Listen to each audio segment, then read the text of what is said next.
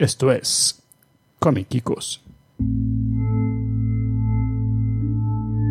Señoras y señores, bienvenidos a un episodio más de Comiquicos.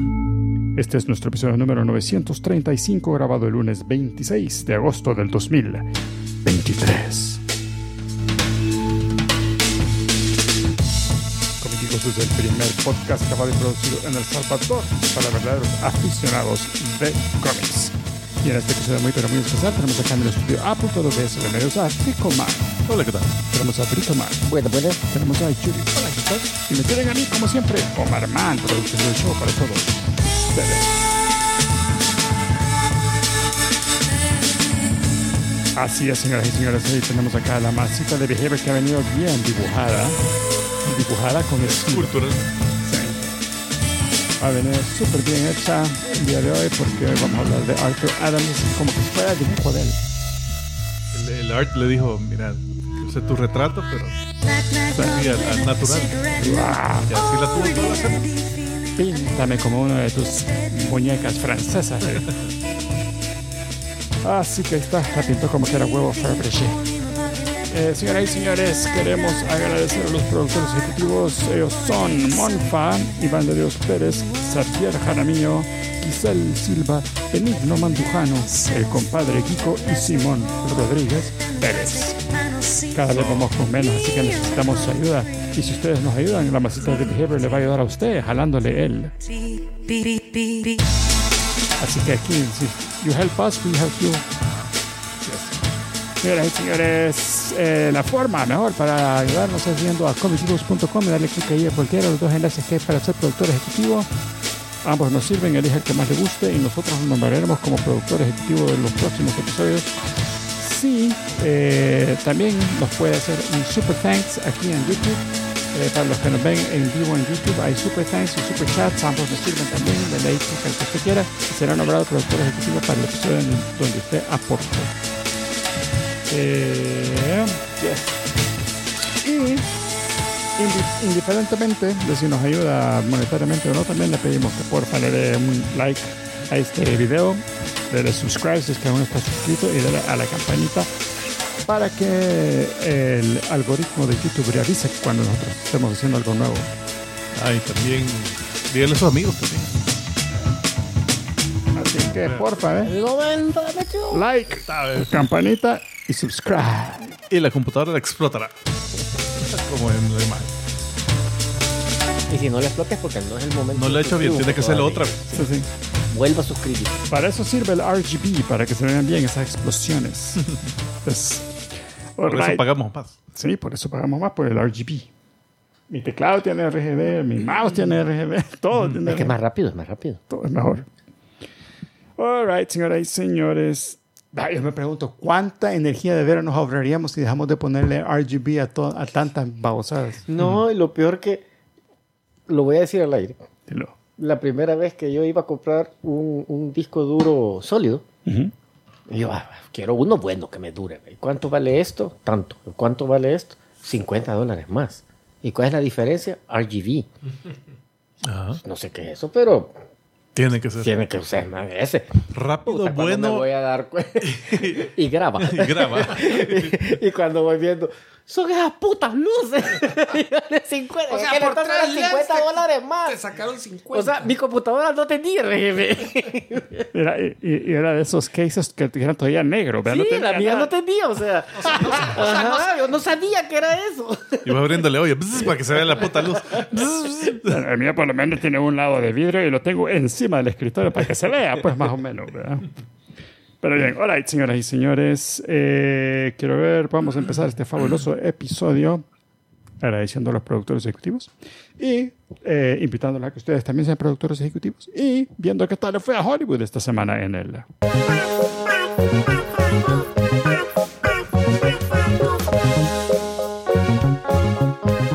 A ver, Chico Man, ¿cómo estuvo el box office esta semana? El box office del fin de semana pasado empieza con la posición número 5. Que la semana pasada fue la posición número 4, las, to- las Tortugas Ninja, Caos Mutante. Uh, va de Bajaron, pijazo bajaron una posición. Fíjate que no tanto. Esa hizo Sí, 7 en- puntos. En números sí, porque estaba en. Eh, ah, sí, en, número, Ajá. en, en ingreso monetario Se ha mantenido. se, se Pero, o sea, ve, no se ve el bajón. Pero, o sea, no se ve súper alto, pues. Ya. Eh, pero realmente de semana pasada a esta solo bajó 14%. Sí, Lo poquito. cual es bien poquito. Eh, la cosa es que empezó bajo. Y, eh, deja ver, lleva acumulado 99 millones de dólares en los Estados Unidos, un total mundial de 136 millones. Realmente es bajo. Pero fíjate que esta tiene la, la onda que estaba oyendo en, otro, en otras noticias, que eh, como este es un anuncio para los juguetes, entonces en los juguetes las ventas han estado súper Ah, o sea, bien. está, está, está cumpliendo. O sea, que, casi al punto que les puede valer la película. Sí, lo, lo, lo, lo financia, lo financia. Lo, lo subsidia. Lo subsidia. la- Eh, ahí está diciendo eh, este eh, Rampage La bailó. que la hija acaba de hablar la canción del box office. La bailó, dice. la-. Bailó la canción del box office. Ya, Yeah. ya ven ahí el nuevo Cricri. Sí, sí.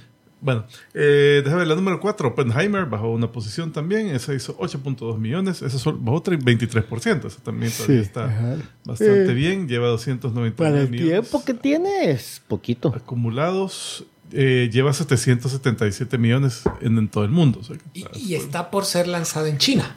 Ah, no Y salió. Nolan dicen que fue a visitar China, hizo una gira porque espera que con eso otro otro cachimbón de pisto que le va a. Japón no se, quiso, no se quiso asomar a Japón. Mira, esta les va a gustar. No queremos ver esa secuela. Eh, Es un, es- no, es que lo- ahí la, fall- la falló. Mm. Porque él debería hacer, esto es el, el prólogo de Godzilla. De ahí hace De ahí- sentido todas las películas de Godzilla. Es No, éxito. es- allá vieron una versión especial donde Le cae a los gringos. eh, eh, Japón gana la Segunda Guerra Mundial. Ah, sí, sí, sí. Eh, bueno, la número 3, que bajó de la posición número 1, es Blue Beetle. No me extraña. Esa, ba- esa hizo 12 millones, bajó un 49%. Eh, lleva 46 millones acumulados en los Estados Unidos y mundialmente lleva 82 millones. Eh, así como va, no sé si va a llegar a 100. Fíjate que así como van, la única noticia positiva es que va a sobrepasar a... La Flash. a- no, no, la Black Adam. Ah, ok. Uh, Eh, eh, al- al- a ese ritmo. Y, y Pero también- todos esperan que el bicho no haya renunciado a Cobra Kai. As- eh, Ay, Cobra Kai. asumo que, que también va a salir antes en, en streaming. Si está. Que ya Ah, sí. tanto. Tiene que salir Sí. rápido el streaming. Eh, bueno, la número 2, que se mantiene en la posición número 2 semana pasada, Barbie hizo otros 17 millones. Espérate, esa como... ¿Viste el relajo que hay entre la primera y la segunda? No, no, no, no, yo no. Eh, no. Ah, bueno, termina. Bueno, termina, ajá, porque no sé cuál. Eh, bueno, estaba Ah, en bueno, ya cuál número la 2, hizo 17.1 millones, lleva eh, un bajón de 18% con respecto a semana pasada, lleva 594 millones en los Estados Unidos. Eh, en el mundo lleva 1.342 millones de Bueno. dólares. Creo que se ha convertido con esto en la película más taquillera del año. Wow. Eh, su sexta semana, superando a, a Mario Bros, que, era la, la que estaba ahí. Y la número uno, que entiendo que Bri- Brito Man la fue a ver, Gran Turismo, hizo Ya. 17 millones en su primera semana. Poquito para, comparado con las otras. Entiendo que el presupuesto estuvo arriba de 100 millones también. Entonces, eh, eh, mundialmente lleva 53 millones. Ujú.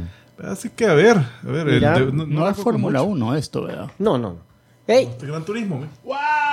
¿Qué pasó? ¿Qué pasó? ¿Qué pasó? gracias. ¡Ey! Hello, Gracias, amigos. Rodrigo. Por favor, un saludo a Rafaela y que le eche ganas al regreso a clases. ¡Ey, Rafaela! Ah, bueno, Rafaela, no te preocupes, que así todos pasamos por eso y mira a lo que hemos llegado. Estudia para no Sí, terminar sí, como sí. podcastero. No, no, no. Eh. Lo que Rodrigo nos ha puesto a pensar es que ahí el- en la escuela la Rafaela va a conocer a un chico. Ah, ya lo va a querer que Ya vaya. A los Eh, cómic Kiko Livers, eh, no olviden compartir el video, dice Eh, y lo otro Señor es. productor, ya se lo mandó. Comic Kikos Livers. Ah, pero me, Rodrigo, pero mándame, el- Este. me has mandado un... Si no me has mandado el correo, mándame un correo a comickikos.gmail.com. Eh, porfa, avísame ahí en el chat si ya lo mandaste, si no lo has mandado. eh, porque todos los que me han caído ya se los mandé en el Yo enlace. entendí que, que los geekos libres. No sé si está hablándole a, a- a los del chat que compartan Ah. el video, este video. Ah, también. Eh, Bueno, Bueno, pero sí. igual, creo que Rodrigo ahí, no me ha pedido el otro. Echa otro donativo y acláranos ahí cómo está la. sí, sí, no, no, no lo vamos, no vamos a leer. Eh, Bueno, pues sí, pero, Pues sí. pero vieran qué buena está. a ver. Gran Turismo está bueno. O sea, no es de esas películas tipo, que sinceramente yo así me lo esperaba, tipo eh, eh, eh, Fast and the Furious, de esas exageradísimas. No, no, es, es la historia de este bicho que llegó a ser de gamer a, a- a- a correr en las carreras de verdad. Wow. Muy buena, pero buena, buena película. Sí, es verdad, supuestamente. Sí, es verífica. Wow. Yo había oído, no sé qué tan apegada a la historia real era, pero yo sí había oído que había eso sucedido. Pero no se llamaba Scott Speed o algo así. El bicho. No, Scott Speed es bien lento. y ese sí era de Fórmula 1. Esa es producida por Sony para Gran Turismo, que es juego de Sony. O sea, esto es un Sí, comercial de sí, Sony. es un comercial. De, pero Pero vieras que... basada en una historia de la vida real. Ajá, o sea, Podría yo, usted. te- yo había oído que eso había sucedido, pero no sabía todos los detalles y no sé si lo que sacaron en la película es cierto. Lo más probable es que no. Pero fíjate que a- al rato sí, porque te, te ponen al final. No creo que le haya enseñado Orlando Bloom. Te, no, te ponen al final lo, lo que, lo que te ponen en varias películas de, sí, este bicho después llegó a hacer esto, esto, esto, esto y esto. Y hasta incluso dicen ahí al final, no es spoiler, que el verdadero, o sea, el verdadero fue el Stone Double de las escenas de, Wow. de manejar. O sea, él, él, él realmente estaba manejando la vida de su- la, la película de su vida. Wow. Entonces, era ¿ves? muy feo para ser el papel principal. Sí. Después del accidente quedó todo como que era Quasimodo. ¿no? Como la película de Pee Wee Herman al final, ¿verdad? Que sale, sale Pee Wee Herman haciendo un cameo en, su, en la película acerca de su, de su propia historia. y que él es el, el, el botones en el, en, el, en el hotel. Y cuando se pone el micrófono, paging Mr. Herman, hasta le volada la voz, paging Mr. Herman. Bueno, a ver, la hora de la matemática. Espérate, solo Ah, me habían pedido que, que mencionara eh, Jurassic Park, que hubo Ah, un sí, relanzamiento por el 30 aniversario. Que es, De la eh, primera. De la primera película. De la buena. la No, buena. la 3 es buena. Eh, tiene- está bien. No, al nivel de la 1, pero es buena. Eh, esa eh, está en posición número 13. Hizo 1.7 millones. de. Manuel Rodrigo García le hizo caso ahí a... a- Ah, ya ven. Ah, fan de ya ven. Ah, pues sí, los, No, los Kikos. Livers son los fans de este exquisito podcast. Pero ¿cuál es el que quieren que, Es- que comparta? el video es este. Otro 20. No, no, a mí no me queda claro todavía. Explícanos. ya nos aclaraste quiénes son los cómicos Solo libres. explico una cosa. Ajá, pero, pero ¿qué es lo que quieres que compartan? La, eh, eh, la versión Snyder. Ah, sí, sí. Ah, sí, el, el corte Snyder. Bueno, Bueno, a ver, ¿Cómo está la el, el pleito es este. Que si, si pusiste atención a los números que dio el Ticomán, También la posición 1 y la 2 están bien cerca, es menos de un millón casi. Sí, son, según esto, 18 estos son estimados 17. realmente. Sí, son pero, como ah. 300 mil dólares. Entonces, los de Sony, cuando anunciaron su número, incluyeron el preview de jueves, que es como un millón y medio, y que la Warner dice, está bien, para la primera semana de función, de función para el estreno, toda la mara eh, incluye las funciones de jueves. Eso no se lo disputamos.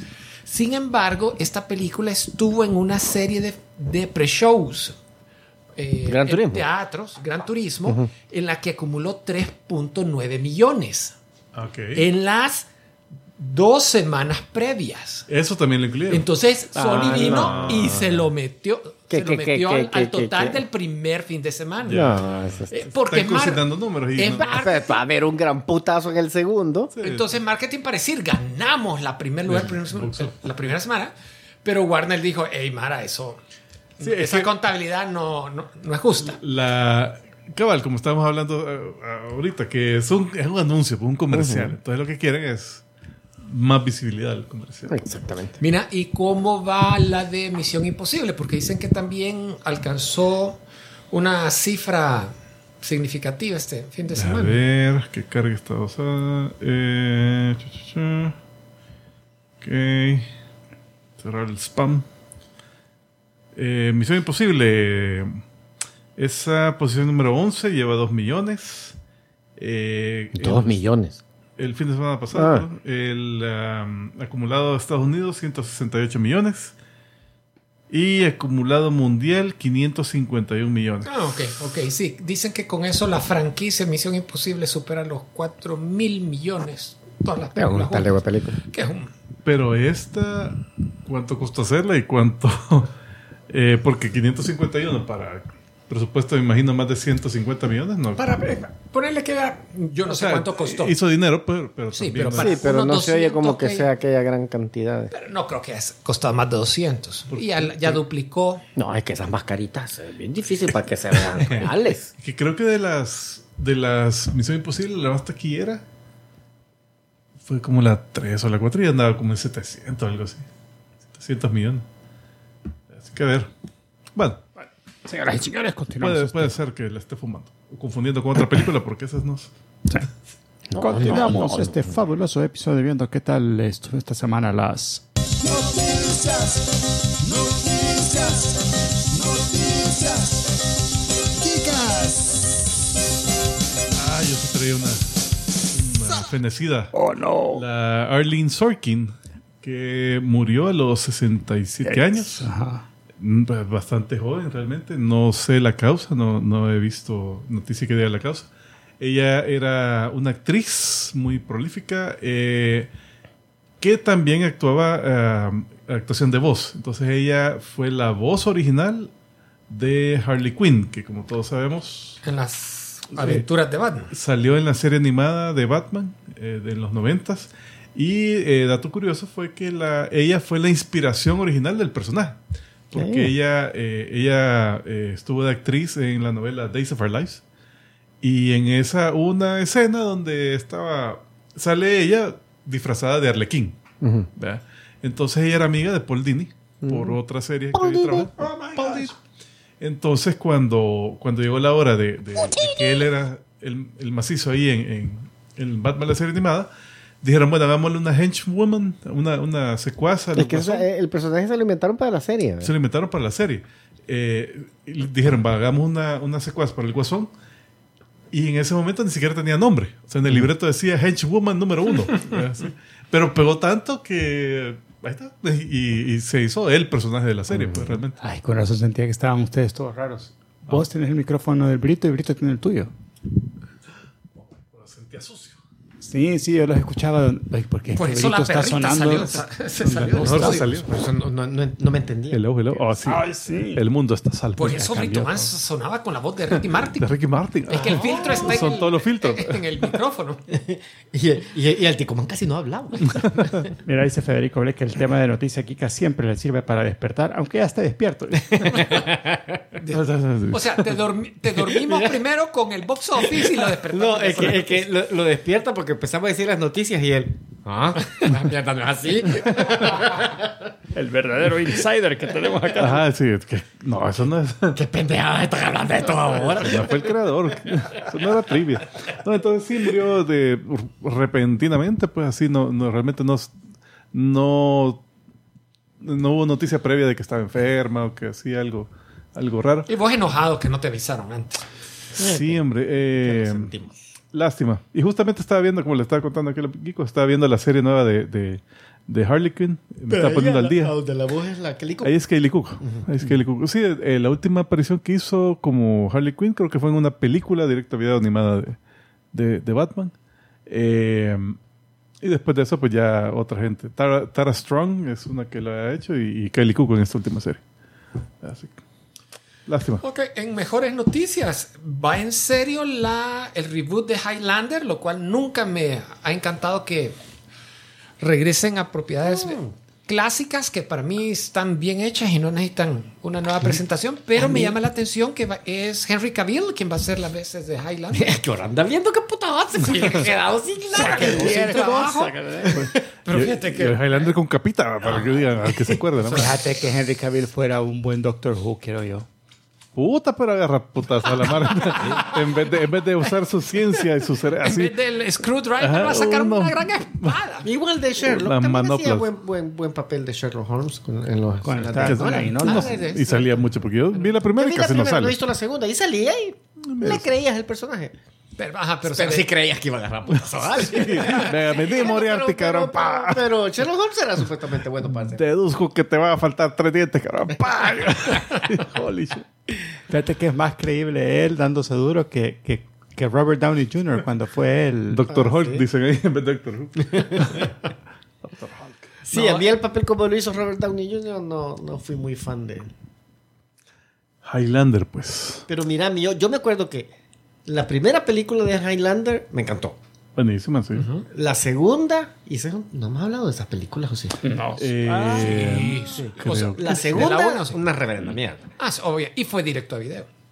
Yo la fui a ver al cine. No, te bajaron. Claro que sí. Alguien conectó un beta a la pantalla. yo porque la fui a ver al cine. Esa fue directo a video, de veras. Yo sé, Bueno, pero no sé, pero yo, Ajá. aquí la dieron. Yo la fui a ver al cine.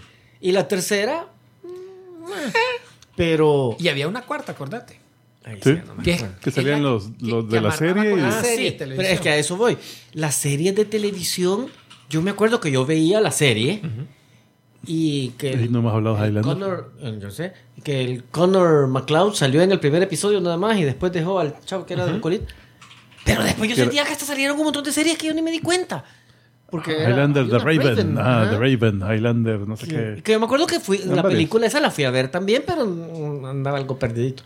El único comentario que voy a hacer que la serie de televisión salió en el momento que yo era clavado con continuidad. Y como no Lambert no seguía en la serie de televisión, me enojé. Y, y- y me hice me declaré enemigo de la serie y del otro fulano, así que nunca más la volví a ver. No, yo sí la veía. Pero fue, era babosada a mí. Pero la Raven, eh, nunca, esa nunca la vi. Es más, no sé si la pasaron aquí. No, Ni idea, ni idea. A ver, Disney Plus sigue cancelando cosas. Eh, está can- canceló una serie precuela de 20.000 leguas de viaje submarino. Las aventuras del Capitán Nemo y el Nautilus antes 20 del lenguas de así. De viaje sin marido. Sin marido. Está secas. Puta chambrosa. Así que, y la otra estaban haciendo una serie también de la novela de Spiderwick, que fue una, una película, Ah, una, sí, sí. una aventura de un par de niños en un área rural boscosa. Bien Narnia, bien Harry Potter, Narnia. algo, algo así, pero era, a mí me gustó. Era Ah. me- eh, bien, bien interesante la historia, cómo presentaban las- los eh, personajes fantásticos y más que los niños estaban en peligro, porque había unos de esos, no sé si los querían atrapar, secuestrarlos. Lo- lo- lo- ¿En la película o los artistas? Los, los, de, los de la película. Ah. Y también ya acaban de anunciar que la cancelaron. O sea, nunca la hicieron. No la, fíjate que esa como que ya la habían comenzado a hacer. Y a medias dijeron ya no. Porque va a haber que pagarle a escritores. Ah, Tiene razón Federico Leo también. Es que se parecían el, el personaje el- del, de Highlander de la serie con el renegado. Ah, sí, el Lorenzo Lamas. Es cierto. El regañado, le decían que. David Ayer, el director de la película original del Escuadrón Suicida, que aún está mordido por, por lo, porque no fue tan bien recibida y le echa la culpa a un montón de gente. Hoy hizo declaraciones que hay una solución bien fácil para Warner para resolver el problema del declive de las películas de DC. Ajá. Los ejecutivos no se tienen que meter en la producción de la película. Llámenme a mí. Contrátenme, yo se lo No, no es un mal negocio, no es un mal consejo. Lo venimos diciendo desde hace bastante. Eh, pues sí, la verdad es que eso ha sido el problema, problema de muchas de esas películas, de que sacan una, eh, una presentación así a media para que la madre eh, vea así el resultado. Uy, no, no, no, esto no. Esto hay que cambiarlo. Nosotros sabemos lo que quieren los que leen cómics. Y después, pues, ya le cambiaron toda la trama. Entonces, toca filmar otras cosas, los costos suben y después no le gusta a nadie. Sí, sí. Nosotros sabemos que la gente que lee Los Cuatro Fantásticos no quiere ver nada de la antorcha humana, sino que un robotillo. Eh, ya formalmente se anunció que Duna 2 se retrasa. Ah, Sí, la trazan.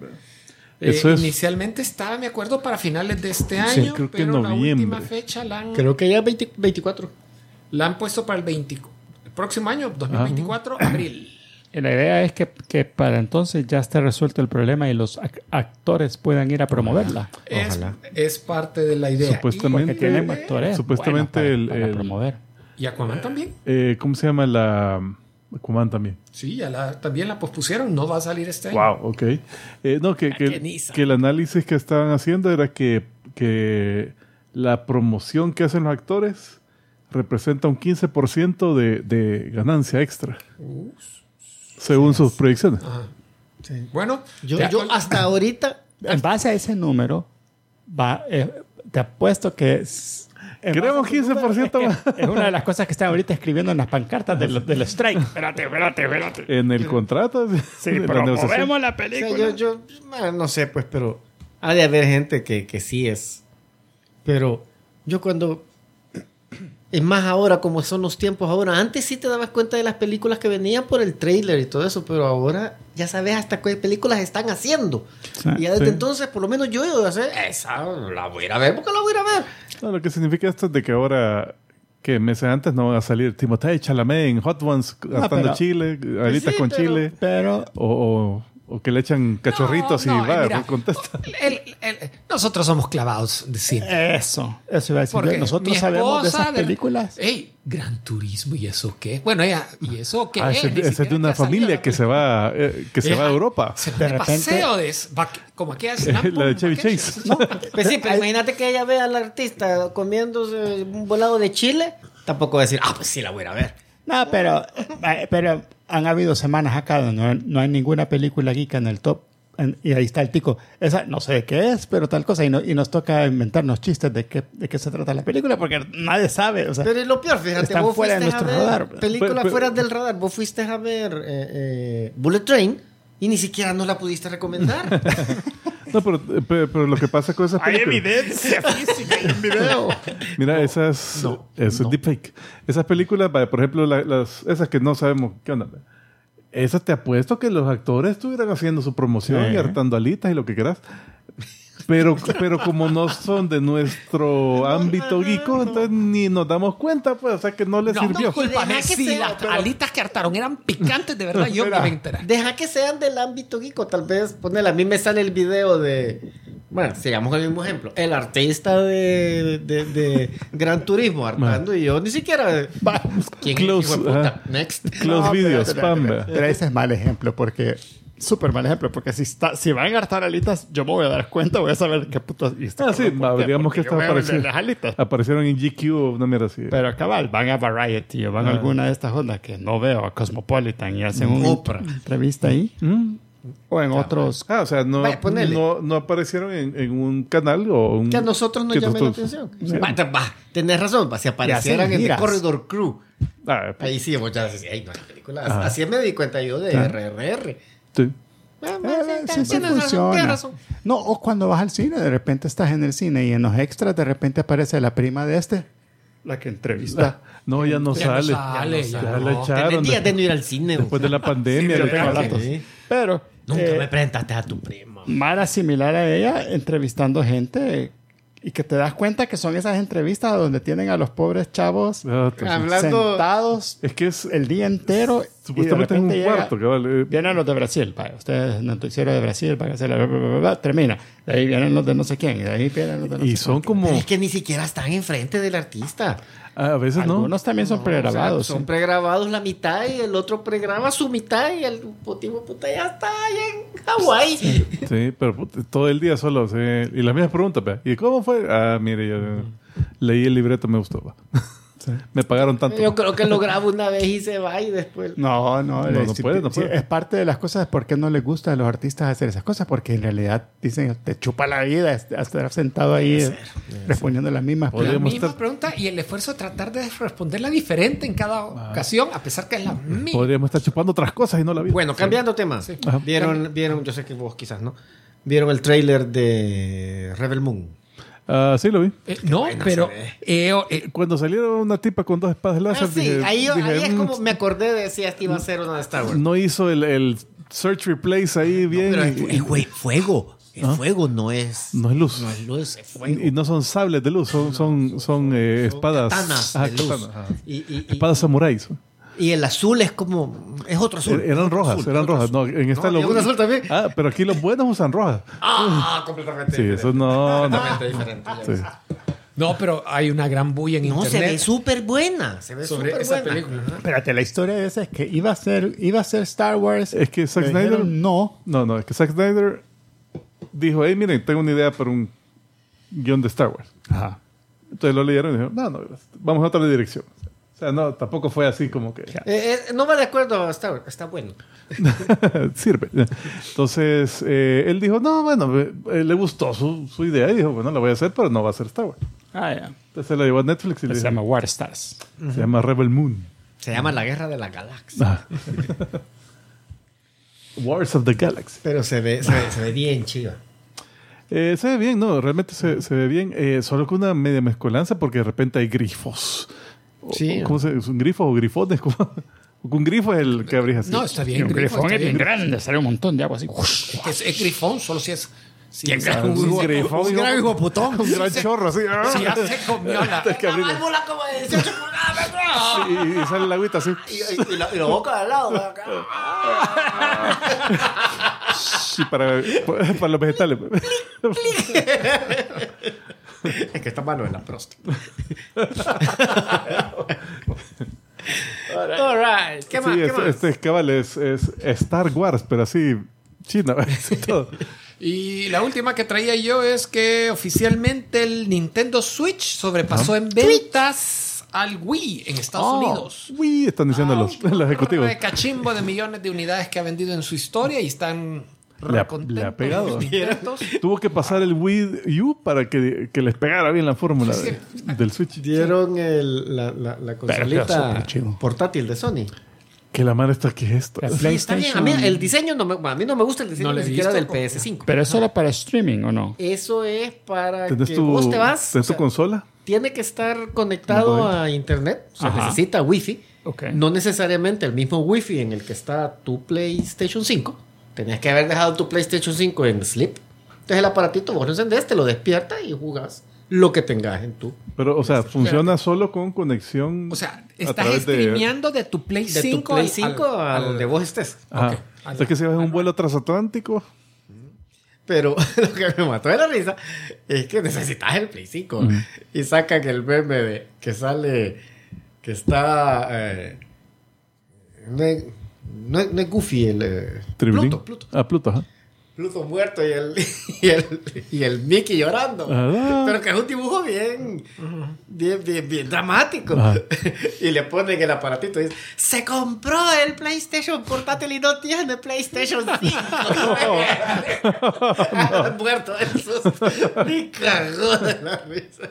Ah, pero es que la- yo comprendo que te compres ese, pero para esa gracia, ¿por qué no simplemente ya te compraste el aparatito, te puedes conectar a los servers de Sony, pagas una Ah, ¿por qué no hacerlo y puedes jugar cualquier juego de En la nube, digamos. Que, que la ves en la nube en vez de un Play. Ajá.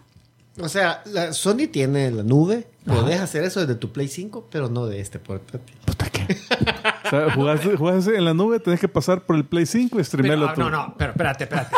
Lo que jugás en la nube, me imagino que van a ser Es los juegos más sencillos, Más no viejitos. los viejitos, no el categoría A que acaban de. Ajá, es lo que pasa.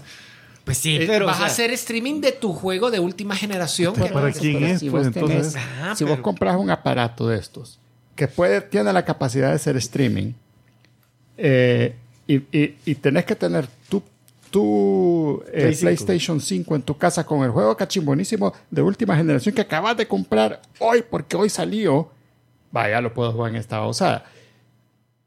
Pero, ¿por qué no simplemente eliminamos el Play 5 de tu casa y decís, vaya, te voy a pagar Sony? Comprarlo de todo mundo en el juego mis y ajá, jugarlo 20 ahí. pesos al año o whatever que sea y dame una biblioteca que yo pueda jugar así como hacen los de los de los de, los de Xbox, Microsoft sí. con Es el lo que dice Brito que ya existe.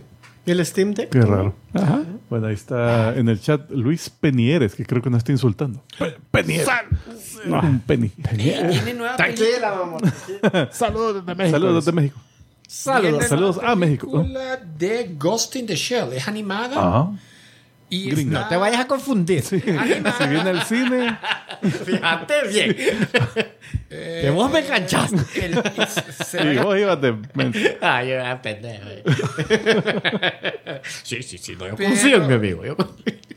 da la impresión que es en la misma vertiente de la Netflix, la serie más reciente, la 2045. En esa continuidad. en esa continuidad, que la animación no me gusta de esa. Nunca, no- nunca me gustó. Y, Eran como más más redonditos todos, eran como que más, Más- más, caricaturas. Más ¿sí? caricaturesco, sí. Bueno, ya que estábamos hablando de, de como dicen ahí, de Swartar.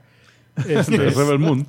este, bueno, ¿quién ha, visto ya, ¿quién ha visto ya? Ahsoka. Ah, Soca. Ah, Soca, sí. Yo- yo- ya lo vi, ya lo vi. ¡Ashoka! Va, ya respondimos. Siguiente. Va, lo que yo quiero, el tico tenía Ah. comentarios. Ah, sí, Ah, va. espérense, espérense, porque Eh, tenemos sí, este es spoiler. Spoiler, man, spoiler. Desde aquí en Los adelante, primeros dos episodios porque no les vamos a spoiler el tercero porque no han lido. Ay, ay. pero vamos a spoiler los primeros dos, así que esto ya pueden hablar de ellos en el Telegram. Oficialmente. todavía no porque no hemos Es- hablado. Después de que lo hablemos. Pues sí, entonces, cabal, eh, salen los primeros dos episodios. La, la trama general es buscar a Thrawn, que, que, que los del Imperio, los remanentes del Imperio quieren encontrar a Thrawn. No, Yo- es evitar que lo encuentren. No, los remanentes del Imperio quieren Ah, hallar a Thrawn. ok. Yo vi, yo vi las, la- las primeros dos episodios y me quedé con esa, con esa pila, ese feeling. Tengo que ver Rebels porque no entiendo la relación Por lo menos entre los todos últimos- estos personajes. Hay, hay, hay una lista de, de, de, de- episodios, episodios. que es lo que la Mara sugiere Ah, que veas. Va. Pero la onda es que eh, eh, al, que al final de Rebels, lo que pasa es que el Ezra mm, Bridger, Bridger. puta, Miller iba a decir. No, no, no, no. Puta, es O que sea- aquí está el cabrón. Se ha robado el espacio en mi mente. puta que, que- que espero que nadie encuentre alguna vez eh, eh, el, el Death el Death Note. El Death no se Porque, muere. "Güey, quiero matar a Ezra Richard. Ay, de puta. Cae el mata el personaje. Bueno, entonces eh, Ezra Bridger eh, llega donde es Thrawn. Eh, así, lo- eh, porque Thrawn iba a hacer una onda ahí. eh, entonces llega a evitarlo el, el, el chamaco este. Y él, como casi Jedi, eh, tenía una conexión. ya casi Jedi. No, ya- Casi Jedi. Es que no se había bañado. Bueno, Eh, no había oficialmente, ¿o sí? es que ya no había Pero quien es- le dijera mozos. Ah, bueno. Ezra había sido entrenado por la Shoka. Por- Eh, primero por. Kanan, después por un rato por la Soka. Pero el Kanan tampoco era Jedi. Ni la Shoka tampoco. Ahsoka, sí, creo que ella sí. Ella sí. No, la No. Ya no era. No se graduó. Fue. no se graduó nunca. No. Ella se, se, se, se separó se- de se los... fue. Se fue de Padawan. O sea que el tipo totalmente no licenciado para su Sí. actividad de Jedi. O sea, ella estudió en, en, en Universidad Chabela. cabrón. Se le hicieron así El, bueno, el en título correo. del otro lado era una, un promocional de venta de papel higiénico en el súper. Era un menú así de, de takeout de, de Bantas to go. Pero bueno, dale. Bueno, la onda es que viene el tipo eh, y él tiene una conexión con la fuerza, con unas criaturas que parecen ballenas espaciales, pero con tentáculos, que, que pueden viajar en el hiperespacio. Entonces en esa eh, les dice, vaya, agarra a este cabrón. Y eh, así envuelven la nave, agarran al Tron y, y- y bueno, vámonos. Entonces salieron por el hiperespacio con todo y nave y, y se, se perdieron. Con Ezra, con Tron y las ballenas. O sea que ahí nadie sabe dónde están. Entonces, ahorita la quieren encontrar. Va. Eh, el episodio en general me gustó. O sea, acción y eh, personaje y todo eso me gustó, pero algo que no entiendo. Va. ¿Cómo se en- hace la integral de un seno coseno? Ah, se me olvidó esa mierda. Y de lo- y de- pero de los senos, de, de- de- de la... ¿Cómo integras un seno? Ah, bueno. Eh, la onda es que, en, eh, digamos que los del imperio tienen, eh, en algún momento localizan un voladito que tiene las coordenadas a donde está Thrawn. Entonces, eso, implica que, o uno, alguien del, del- de donde fue a caer Thrawn lo conoció, sabe, y vino de regreso, no le dio raid. Dio el voladito. No le dio raid. se vino él solo y se vino con la dirección del, del Tron, está, ok. Y no le dijo al imperio, sino que dijo, no, no, no, no, no les puedo decir al imperio, sino que voy a hacer este, este esfera Rubik. Eh, tengo que construir un templo para guardar la esfera Rubik con mecanismos que van a estar ahí todo el tiempo. Y eso eh, tiene un mapa que los va a guiar a otro planeta, que ese planeta también hay que alinearlo para que eso les diga dónde está la, la, la- eh, la localización de este tipo. O eso, o una transmisión de alguna forma, pero es lo mismo. O sea, recibió una transmisión. Ah, en vez de decirle al imperio, Vengan, hijas de puta. Ajá. No, no, no. Hay que hacer el cubo Rubik o la esfera Rubik. Entonces, o sea, ¿por qué? ¿Cómo? Yo creo que te da más bien entender que, la, que esa cosa Rubik era medio místico. No, hombre, de pero, alguna pero forma- se perdió hace cinco años. No, sea, pero No, que- ¿Cómo van a hacer el templo en ese No, mira, no, yo, no, solo no. yo- eso, eh, Yo comparto bien- tus comentarios y si también yo eso es algo que, que me dejó así Es un que eso- poco raro, pero hay una frase Ajá. Star Wars. Entonces yo voy a agarrar esperanzas de lo que sea. Entonces Hay una frase que dice la, que no sé, no sé cómo se llama, la, la- la que resultó ser bruja, que dice, Throne me está llamando del espacio y el tiempo. Fíjate que eso al final, al final tuve esa ah, que dije, bueno, tal vez así lo van a explicar. Porque también en Rebels salió una parte donde encuentran como túnel del tiempo. de y que- donde él saca la soca. Eh, Entonces ahí eh, logran interactuar, eh, a forma limitada, pero logran interactuar. Dije, bueno, tal vez lograron accesar eso y dejaron el mensaje en el pasado y por Ajá, eso está. por eso te tal digo yo, les estoy dando esa chance. Tal vez. Porque sí me, me di cuenta de ese detalle yo también. O tal vez se les olvida como hicieron en el episodio 9 donde, donde para encontrar al emperador había una daga mística que estaba en la forma del Star Destroyer que, se, que que jodió hace, hace, hace 10 años. De todo lo que dijiste, lo único que te puedo decir es que te dicen que eso es el templo y la tecnología del mapita de la esfera de Quidditch. eh, es de esa secta de brujas, no sé qué. De las Night Sisters. Solo te, Ujú. solo te lo mencionaron varias, un par de ocasiones, como diciendo, eso es, es preexistente. Eso ahí en ese planeta Ahí está. La, la vieja esa que anda ahí, la que parece Doña Clotilde, es parte La de. Rottenmeier. de- También. Eh, es parte de la secta esa.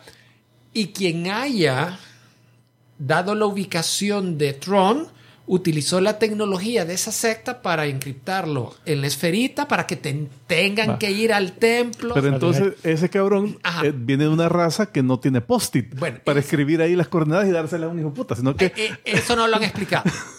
Ahí sí está. Dale, dale chance, dale chance. La idea esa de que mejor se la mandaron, mira, la única forma que yo puedo hacer para llevar ese mensaje a esto es a través de este volado que va a través de este túnel que ve en el tiempo, pero va a llegar mucho antes. esa es Y otra qué forma. cagada que se vengan antes estos cabrones, así que mejor lo voy a dejar bien escondidito. No los quiero ver. No, Que me den chance porque aquí estoy bien vergo. no.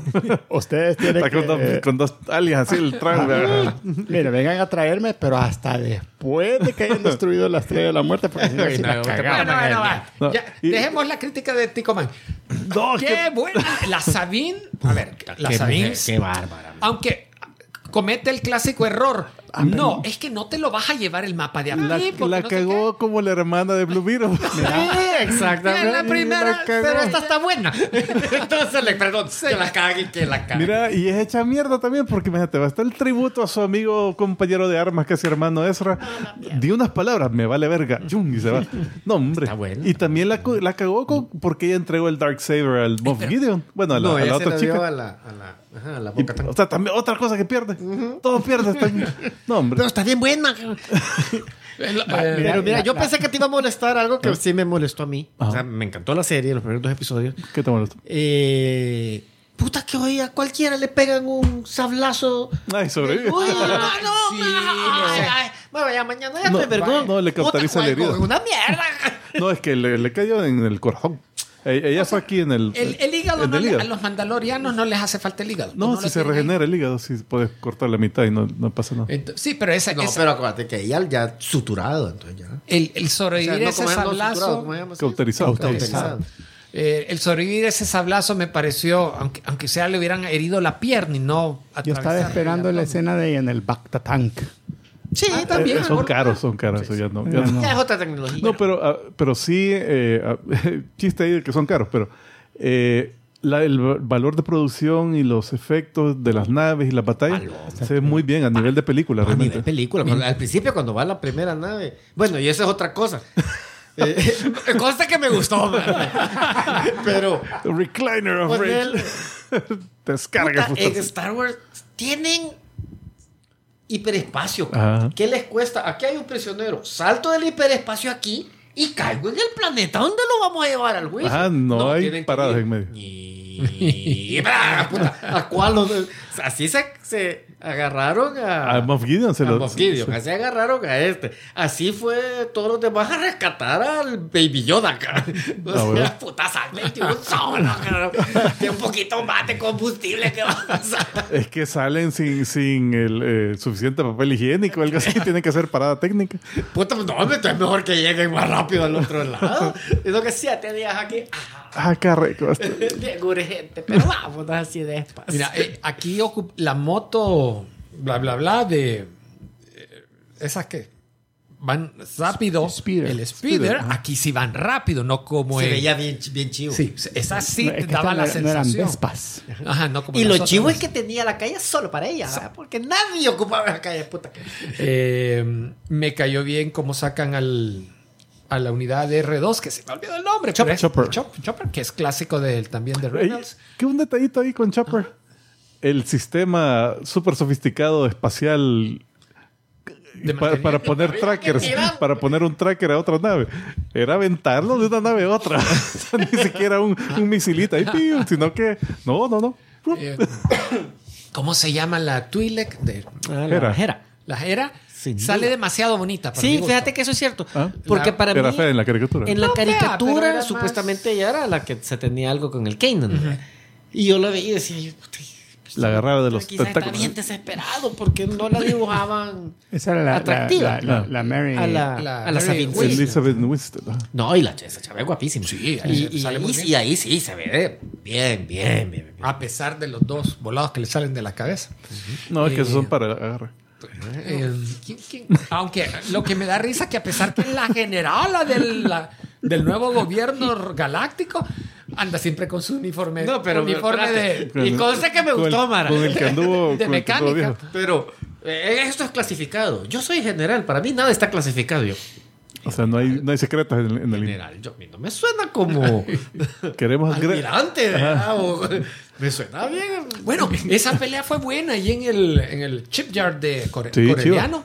Me gustó porque yo pensé que había, iban a haber uno, dos traidores. No, si era la mitad de todo. todo. toda la mara Sí, al final están llevando todo Y el viste la- la- puerto. las, las teorías, que eh, obviamente salen un montón. ¿De quién es el, ¿De quién es el, el Sith? ¿No las has visto? Eh, he oído algunas, pero yo realmente no estaba preocupado por eso, porque yo sé que ya lo van a revelar. Sí, pero lo que pasa es que yo desde que vi el trailer dije, ese va a ser eso. Que- Podría Sí, ser es- eso. pero, pero me gusta de dónde están agarrando esta otra teoría que yo no la vi venir. Que en los trailers sale el, el nombre del artista, que es el que hacía la voz del de, de Star Killer, que era el que salía en, en Ah, los juegos. Ajá. Entonces, es el tipo que hacía la voz y también el, si vos ves el artista se parecía al muñequito. Mira, si resulta ser Ezra, para mí sería otra de huevo, Sí. porque como puta sacaron a Ezra, ¿cómo regresó este y no el otro? Pues, y qué Ajá, pues, entonces, cabal. A mí me, cuando dijeron eso, yo, "Ey, me gusta más esa idea. Está menos, Está menos complicado. desechado. Las peleas están muy buenas y, y vimos varias de sables en los dos No, y episodios. la, y, la, y, la, y, la, y la mala. La malita- La malita también Ah, está. la, la aprendiz. albina. Sí, está bien. Sí, sí. Está- Solo que cometen otro error. Que me llegó la escena cuando la primera, cuando van llegando bien, que me recordó episodio 1. Ujú. Cuando va bajándose de la nave y que lo llega y que no, que no te creo que sea Jedi. Ah, y ve que esa chava se empieza a mover, pero que Maul le dijo, quítate de ahí, vea. y ya después cuando pelea con la semilla no se mueve así. Es que tal vez está jugando con la, con la Sabine. Tal vez. Dijo, ah, esto. Eh, y lo único que me, me deben, y, y- entiendo que no lo pueden poner todo en los primeros episodios, es la Sabine no salió de Mandalorian aún, no se puso el casco. ¿Cómo no? Ah, no se lo puso. No No se se, lo puso con lo demás, pero Ya al no, final, ajá. Yo la quiero ver volando Sí. con el casco y con el Que sable me en la mano. sí. Y, pero no, no le vi el diseño de en el casco, la pintura el- en la Sí se veía pintadita, pero no, no se, no se el vio serie tanto. como de búho que tenía antes, no sé. Era El de, el búho no era el El de. de Búho es la Bocatán. La Bocatán. La Bocatán. No, pero ella tenía otro. No, ella era todo colorico. Colorico, No sé si tenía algún diseño, o sea, no- nunca me Sí, fijé. bueno el Supuestamente pelo. esto es en el mismo tiempo de Mandalorian. ¿verdad? Exactamente, Sí. es despuesito. Eh, sí, un poquito pudiera- después de Mandalorian. Pudiera casi que en algún episodio ir a pedirle ayuda a... En el Mira, trailer se ve. necesito Ah, el, necesito al el. Darren. No, sí, ya lo destruyeron. Pero en el, Ah, sí, sí. pero en el, en el trailer se, se ve la Bocatán.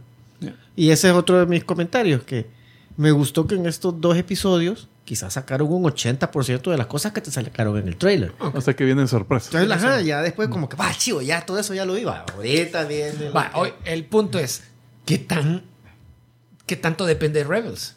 Va, yo sí la vi y yo me siento como Sí, depende, yo, yo identifico un montón de cosas, pero Mira. alguien que no la haya visto, Yo, yo me quedé todo el, todo el feeling ese de que no sé quiénes son ninguno de estos personajes.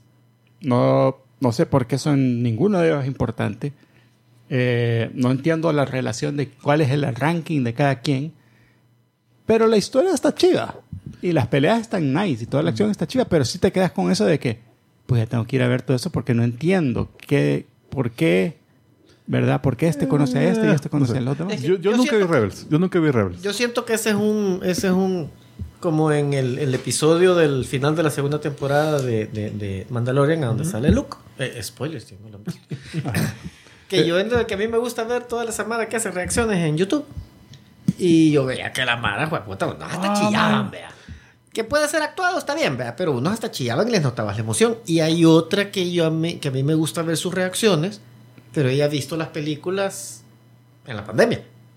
Entonces, para ella, ver a Luca era como, Eh, sí, es el que acaba de salir allá. eh, eh, ¿qué, ver. Entonces, así siento yo, que, que hay muchos que ven un pequeño detallito y, ¡ah, qué vergüenza! ¡Qué chivo lo dejaron, vea! Y para otros que no las han visto, es como, Eh, otro bueno, yo lo que quiero decir es que yo no he visto Rebels, eh, pero sí por cosas que he leído de Star Wars, eh, que sé quién es el Ezra Bridger, eh, sé que iba con una Mara ahí, yo, realmente la, la Twi'lek, la Sindula Hera Eso. y la Sabine, medio sabía por, por la historia del Dark Saber, pero realmente no, no, Nada, yo no. nada de, de- que ver ahí.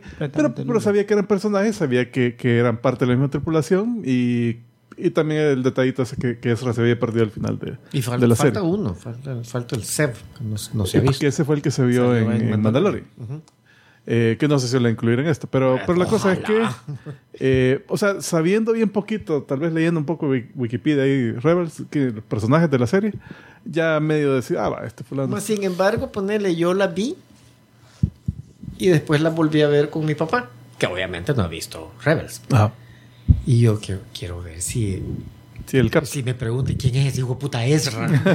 y ese hijo puta, ¿por qué lo andan buscando? Es buena onda. Pero, pero, pero no, o sea, lo entendió que, lo- que lo andaban buscando y yo, ah, pues sí, sí se entiende sin haberla Ah, visto. No, es, es Ramagoffin. Sí, oh. No, eh, de entenderla se entiende. Lo que no sabes es ¿Por qué son importantes? Ah, ¿por qué son importantes y cómo es que, y cómo es que se conocieron, ¿verdad? Porque todos se conocen ya, pero you don't know the backstory, ¿verdad? Ah, Entonces, claro. como un starting off point está bien, pero sí te da ganas de ir a ver lo anterior para ver. Ese es el punto. Tenés que ver la otra serie y por eso Sí, pagar Disney Plus. No se ha visto todavía tampoco la... la- Pero no hay que ver Clone Wars, solo hay que ver. Ah, Ah, para saber de dónde La- sale la la, Soca, hay que saber. Soca, entonces tenés que ver. Clone Wars. Ese es mi para ver si la soca o Ya voy a buscar en YouTube un supercut donde te Sí, explican hay, todo. sí. Pero mira, hay por ejemplo, en esta, ¿cómo se llaman estas historias cortitas que sacaron? Visions. No, no Visions, sino que las otras, Jedi Tales, creo. Tales. Mm. Tales of the Jedi. Tales of the Jedi, que sacaron ahí la historia de la Soca, de cuando nació. Y de los entrenamientos, parte del entrenamiento. Ese es bueno. Ese episodio que se ve cómo la está entrenando Anakin y cómo amarra eso con la Orden 66. Puta, ese episodio. Hay un episodio de, de las guerras clónicas que es de la Ahsoka cuando es la Orden 66. Pues sí. O sea que ella tiene que está Es que- es que es atrapada y, que puta, y lo tiene- Star Wars así es, ¿verdad? Que, que vos viste esa historia en Clone Wars, Mm. que está atrapada cuando... Está atrapada con... Está en Con los clones. Con clones y Darth Maul. Ajá. Cuando sale... que tiene que liberar a Darth Maul para pues, cabrón. Sí. Nos van a matar a todos. Y, y, y ves ese episodio y vos decís, puta, qué vergón. Yo después, cuando vi ese que sacó, salió Le después, meto otro. que solo se ve cuando pss, se abre- termina ese episodio en que se abre una puerta, está en el talego de clones y yo, puta, esa es la pelea que me enseñaron. Y puta, ah, buscar el episodio. Puta, huevo. Es, Entonces, es la puta, lo complementa bien, chido. Nice. Bien, bien chido. Bueno, pues. Y esa era animada, Sofía. el mismo Sí, nivel sí, de el, mismo animación. tipo, el mismo tipo de animación. vale, entonces bueno, salimos de spoiler. Y hoy más. Cerramos la sección de, de Ahsoka y pasamos entonces a la sección que ustedes han estado esperando. Es el momento en el que Ticoma nos cuenta de 1 a 10 en japonés. Son yo, Goku. Eh, ¿Adivinaste? Hoy sí, sí, adiviné, son eh, malos que se los comen. Villanos que mueren devorados. Demorado. Demorados, Ah, sí. de- Llegan tarde y. llegan- o se visten demorados. Ah. Eh, pues sí. Eh, muy curioso que, que muchos de estos villanos son de series animadas. Y ser devorado es una forma de la más horrible de, morir, creo yo. Pero falta que no. parte. No, y la cuecita. Ah, espérate. Bueno, pues sí, entonces el número uno, Shrek. En la primera de Shrek, Lord Farquaad. lo, se lo come la, la novia dragona del, del, burro. vuelve a salir en las otras, tenía idea que No, ya no otras. sale, no. O sea, se lo harta, lo Se harta. lo harta y ya. Y ahí queda. Y lo Eh, procesa. yo me acuerdo que eh, había una como escenas extra en el DVD. O, o al final de la película. Ah, que estaban cantando. que están cantando como un karaoke y sale el Farquaad adentro de la panza de la, de la dragona así cantando una mierda. Esa Eh, película yo me acuerdo que la fui a ver sin nada de ganas. O sea, no me llamaba la atención. Y me recontra su red de la risa. Es- creo creo que esta película salvó a DreamWorks o por lo menos Fue la primera que le pegó. ah o sea fue el exitazo que le permitió hacer todos los minions y otras cosas ¿verdad? Sí. Ajá, la animada. o sea fue la que lo puso en el mapa porque otras cosas que habían hecho no Pero mira, algo que nunca capté y acepté que ella fuera la novia del burro. De veras, es que aunque Sí, yo sé eso- que es comedia, pero. ¿cuál es la mecánica? No. ¿cómo es la mecánica? burro. Por algo burro. por algo burro Eh, la número dos The Meg Ahí está The Meg Eh, en esta fíjate que eh, dos casos porque La uno. En la 1, sí. La 2 no la he visto. Eh, la 1, primero está el riquillonario que, que había financiado la expedición a, a submarina, que al final los traiciona, se hace malo y que Se lo harta. eh, pues se lo harta. Creo que sí se lo harta el, el, el mech. Se lo harta el Statman. sí. Ay, así les- Eh, y también al, al, al mero megalodón le inyectan una onda que supuestamente llamaba eh, tiburones. Y, y que también, eh, como lo hieren, la sangre y todo eso, entonces ves una, una manada, una jauría de tiburones que lo que, que se lo harta al, al mech. Ya mira, fíjate que esa la vi. No me Sí, yo acuerdo. No, yo también tuve que me tu- me tuve que acordar mucho. Tuve que ver el final de la película en, en YouTube para, para Qué los sacrificios que hace. Sí, sí, sí. y yo así que es una mierda. Eh, ay, Ah, ¿qué vamos a decir todo? sí, cabrón. La número 3. Las crónicas de Narnia. Eh, la primera película, La bruja, el león y el, el armario. Que la bruja blanca. Y Sí. Mario. ¿ah? Mario. El armario, sí. Eh, el- a la bruja blanca se la come Aslan. Sí, sí, en, en la peli- en la pelea final se ve que po, la- así se abalanza contra la bruja y la tiene así en el suelo y solo ves- la toma así de la que empieza por la cara. Y lo, y lo, lo chistoso es que el- en esta Narnia, el, el Narnia es como la alegoría de C.S. Lewis del paraíso o del más allá y Aslan es la representación de Jesús o Dios. Jesús. Te va, llegó con las uñas de fuera, el, el Hay que- Jesus, hay que- el Jesus. Hay que ver que no sea cazavampiro, papá. Puta, sabe judo. es un león que sa- sabe karate este, este león. Y esa nunca la conseguimos, vea. No, solo veíamos la foto La así. de- el, el colocho. Jesus Christ, y en chancleta. El cabrón. Chancleta, pues, sí, chancleta. Eh, ahí está. Eh, en la número 4 está al revés. Aquí se hartan al dragón, eh, al, al león, perdón. El- en el Rey León, tanto la animada como la como el remake, también animado, pero en computadora. Eh, eh, Scar, vienen las, las llenas y, y se lo hartan porque lo oyen que, que cuando lo derrota Simba, o Kimba, no Simba, eh, Es lo mismo, es lo es la mismo. misma mierda. Eh, cuando lo, lo derrota Simba, él no, es que toda la llena fue culpa de ella, así que mátala a ella, a mí no. Entonces la llena, ah, es cabrón. Entonces, venga, che, ah, miam, miam, miam. y se lo harta. Y al papá de Simba, Mufasa, Eh, ¿quién se lo.? No es una manada, ¿verdad? Una manada lo, No se lo comen, ¿eh? No se lo lo, comen. lo- lo apacha- atropella. lo- ¿Cómo lo aplasta. respetaban a su, a su, a su rey, vea? Sí, sí, sí. Sí, sí, sí. Lo vieron en Circle of Life, mi mierda. ¿Qué círculo de vida? Vos feliz de ese círculo de vida porque no te hartan a vos. Hasta pasaron dos veces así, dieron la vuelta y así en círculo. Sí, solo eran como cuatro antílopes. Pero pasaron, pasaron como 20 La, veces. la técnica de Rogue One, vea. Hasta en reversa, así. ah, Las manifestaciones. Que ahí agarraron idea. No tenían pancartas. Que puro espuela. Eh, a puro pezuña, perdón. La número 5, Anaconda. Ahí Está Anaconda.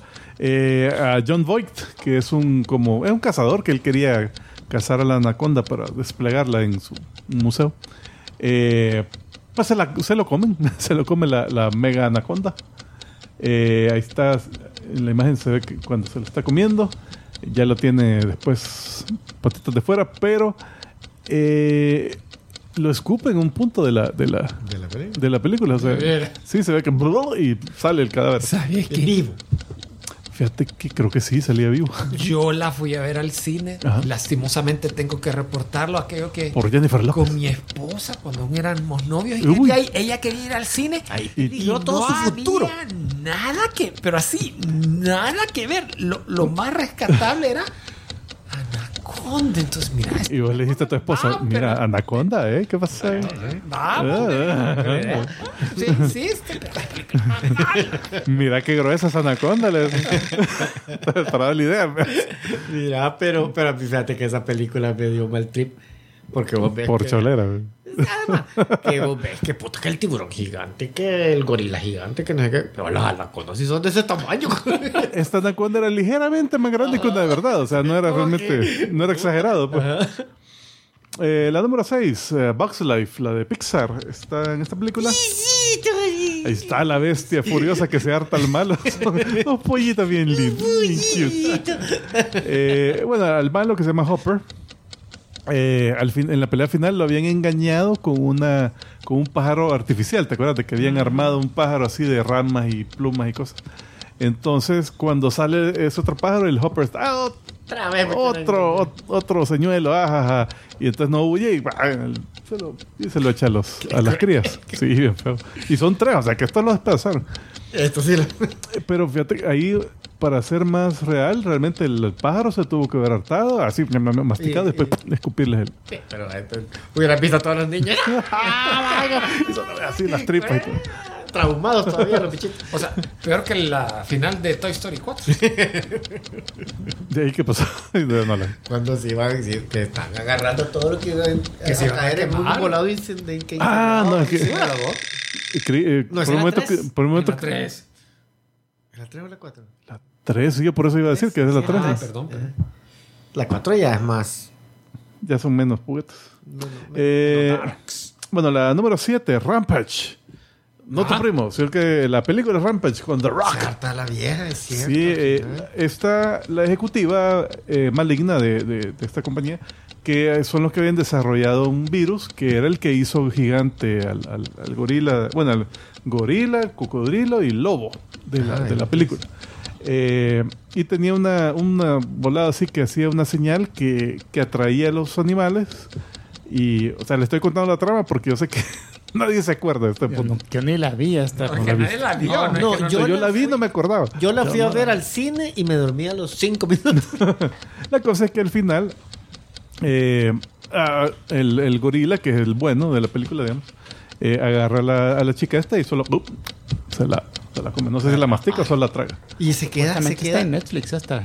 Sí, Dale, sí. dale, go Es- y crazy. se queda. Bueno, se queda gigante, ¿verdad? Sí, sí, no, ahí no hay antídoto de que se hace Lo que hizo es que se volvió a su Lo lograron des- hacer violento. O sea, que... que volvió a su a su comportamiento normal. ah, cabal. Eh, de ahí, número 8, Indiana Jones y el Templo de la Perdición. Temple of Doom. Eh, ese sí lo hacen, ese sí se ve cuando Eh, lo despedazan. Fíjate que sí, no. Eh, el malo, Mola Ram, eh, ese cae después de que Indiana Jones corta un puente de, de, así, de esos puentes Colgantes. Eh, lo corta, queda así prendido y todo. Ah, Entonces él, eh, le está queriendo quitar las piedras sagradas al, al Indiana Jones.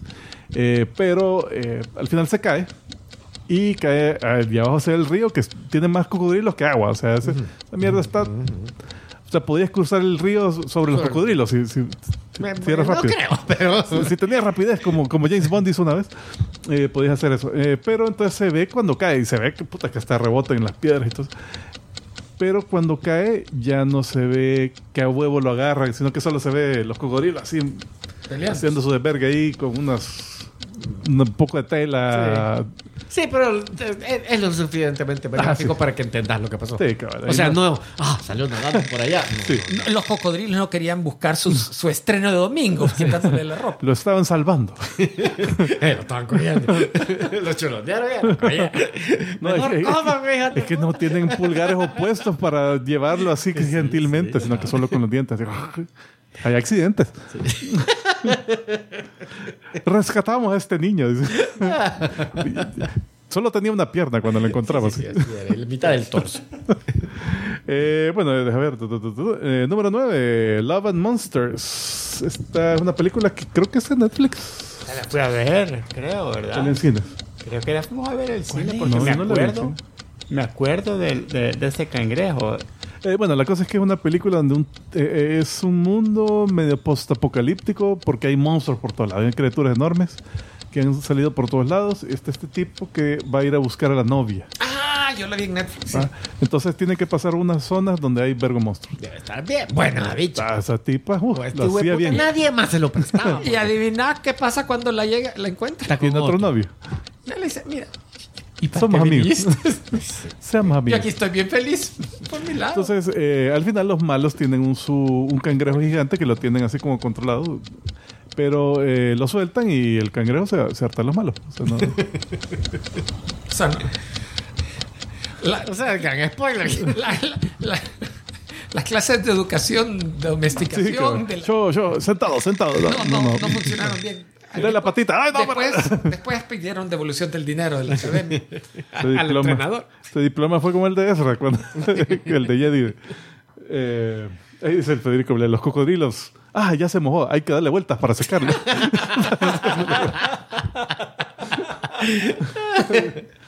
sí, hombre, están- son criaturas gentiles. Sí, sí, sí. Muy inteligentes. Ah. Oye, nomás. Eh, ah, sí, eh, la número 10. Ahí pongo Jurassic Park, todas. Sí. Allí no hay película que no, no termine cuando en que se mat- en que ¿En maten al No, creo que Jurassic 3, esa no no hay un malo realmente que, que se que se harten. Sí. Porque todas las demás siempre hay algún empresario, algún alguien Sí, que, es que, que- esos ellos iban a, a- a rescatar a los que habían caído en la isla. Ah, entonces en todas las demás eh, siempre está eh, alguien que, que dice, bueno, voy a robar esto del parque o voy a hacer, usar los dinosaurios para como armas Sí, biológicas. porque en la 1 se hartan. A este, que este no era como tan malo, al que lo agarran Nedry, sí. Nedry es el que está. Ah, no, Al que agarran cagando. No, eh, es que no, no está el que arranca cagando. Ese de abajo es el de la 2. El que se quiere robar los dinosaurios y que al final viene un tiranosaurio, le, le rompe la pata y se lo avienta al, al bebé para que vaya, bebé, entrénese. Ah, ok. No, sí, en la pero el de arriba, el de arriba sí es el que se quería robar. el Nedry, ajá. Newman, El Newman. Newman, sí, Newman. El de Seinfeld. Le diste el Indominus que se lo harta el apatosauro, ¿no? ¿Cómo se llama? El, el mosasauro. Y bueno, todos. Ahí están. ¿Qué? Ahí estamos. Right. Nada que ver con el tema de hoy, pero. Pero. Yo no le hago malas caras a ningún tema porque de repente estoy así que desesperado el último día buscando. No, pues te mandé uno, bueno. Eh, no, fíjate que hoy sí, como tengo tiempo, eh, ya tengo como dos temas adelantados. Muy bien, señoras y señores, nosotros continuamos entonces lo que ustedes han estado esperando de manera muy, pero muy especial y muy pacientemente. Este es Carne, carnita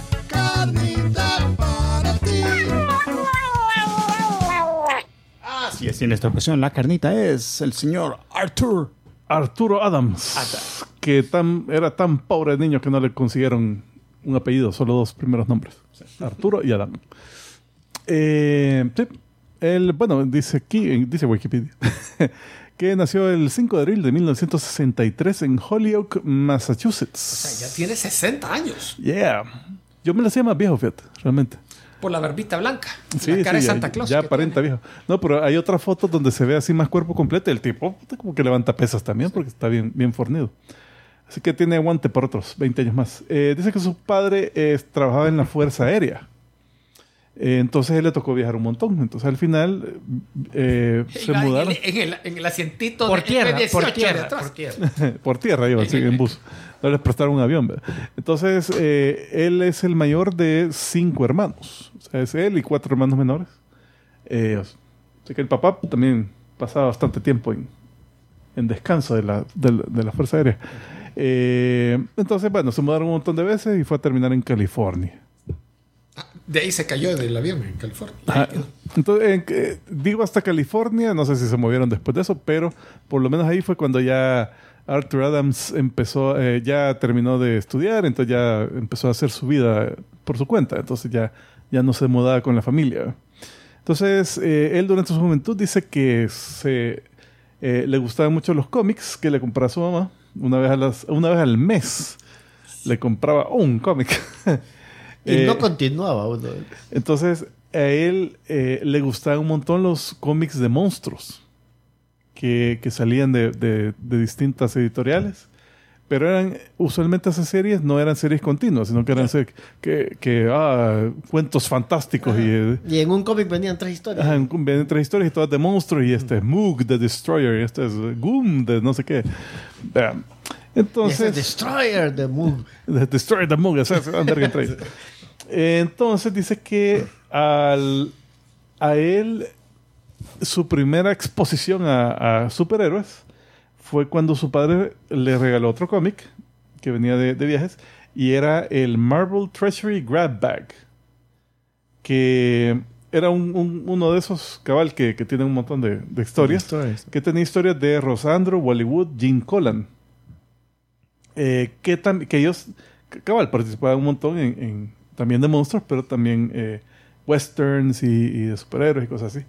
Entonces, él le gustaba, eh, después eventualmente le gustaba coleccionar Marvel Comics porque tenían personajes como La Mole, que es monstruoso, eh, Hulk, también es monstruoso, y Manting, eh, que, Manting, ah. que era el, el equivalente a Swamp Thing de la, de la Marvel. Bam. Entonces, eh, también eh, en base a eso, pues le gustaba mucho dibujar. Eh, parece que él vendía ilustraciones cuando era estudiante. Eh, y a los 13, ¿Cuánto 14, valdrán hoy? Puta, saber.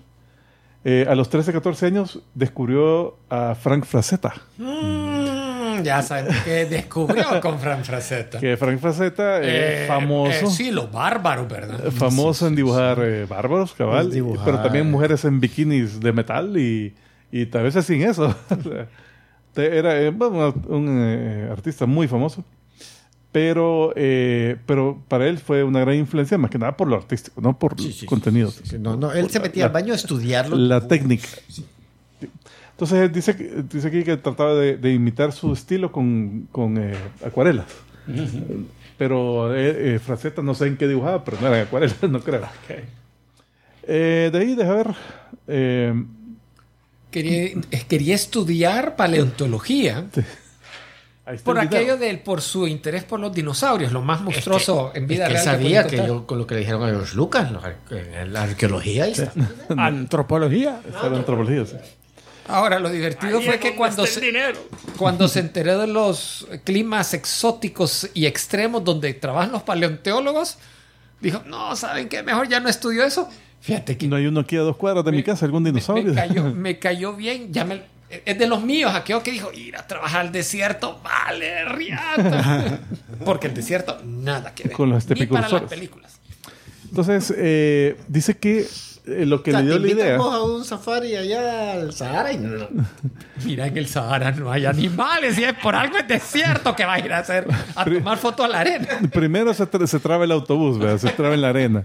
Y segundo, a, psh, a su derecha pueden ver a un león, eh, está disecado, el esqueleto, miren, está, está el león. Nada que. te- te- pónganse en filas todos a orinar en el, en el radiador del autobús.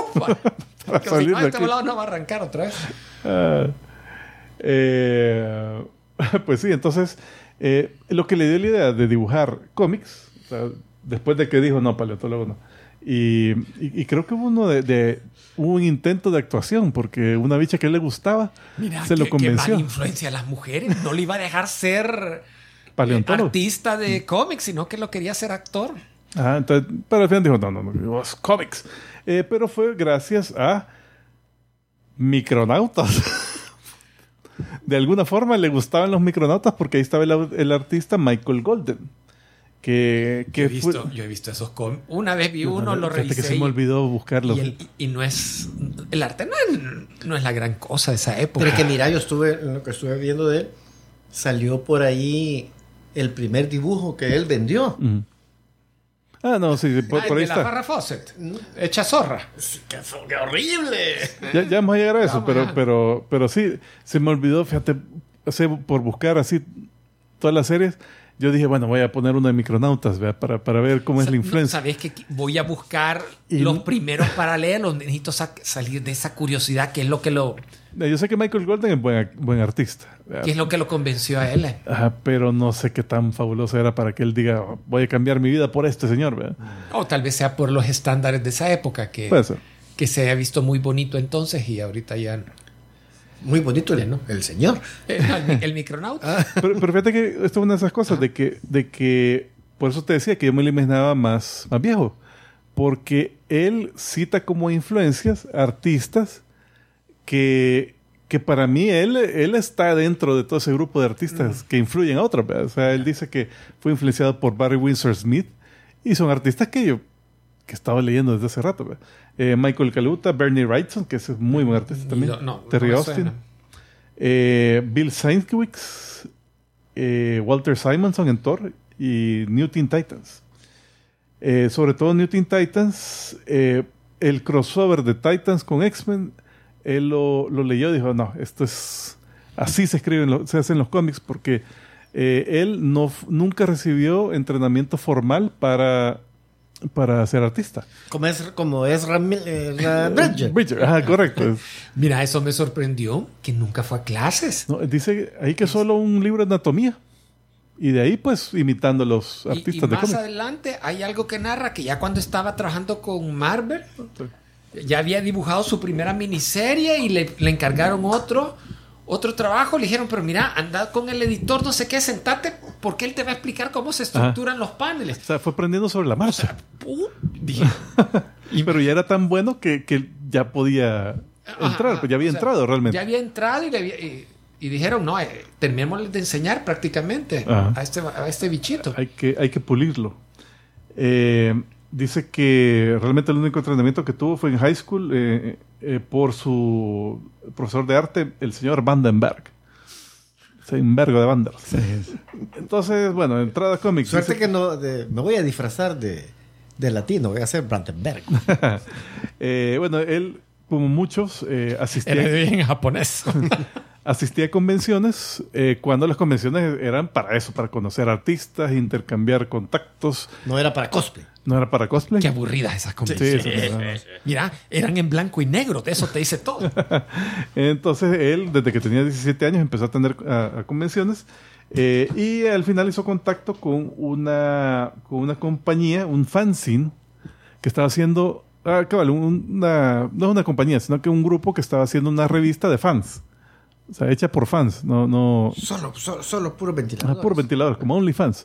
Eh, entonces, Yo no sé qué por la mano, qué es lo que le gusta ahí de ver En- tanto ventilador. entonces el cómic se llama High Energy. Solo ventilador. alta energía. Y la historia era una historia de terror llamada eh, One Eye Jack, o Jack de un solo ojo, o Jack el tuerto. Y era trabajo no pagado, porque era por fans, para fans. Ah. Entonces fue, pero fue su primer trabajo publicado. Y lo están viendo en pantalla. Lo que vos decías, de que, o sea, el estilo de arte todavía no había, Sí, no, le había- no, no lo había encontrado. no tenía nada que lo distinga realmente. Yo siento que cabal es, o sea, se ve el mano, se ve como mano, La- por lo la- menos. Pero la, ahí él, chavita, la digamos, chavita que está arriba con la, con la capita se ve bien chivo. El hecho de que le hizo la, la sombrita donde, donde está el cuerpo de ella, se, Bueno, se nota. sí, la- esa, la esa parte, la silueta del cuerpo le quedó bien Ah, pero, chiva. pero digamos ahí él dibujado, como era para imagino, ahí él dibujaba. y- o sea, Él hacía todo. intentaba, y- Eh, dibujaba, y- in- intentaba, intentaba entintar. O, o, en, o entintaba hacía- intentar. Hacía la letra y todo. Todo, me imagino. Eh, entonces, esta no, sé, esta no sé si la escribió, pero por lo menos sí dibujada, sí, fue todo por él. Pero de su primer trabajo pagado ya fue para DC Comics. Para el, el cómic de El Capitán Zanahoria, el Captain Carrot. Que era un- una ilustración que le vendió que era eh, la que te decía. que era Farrah Foxet.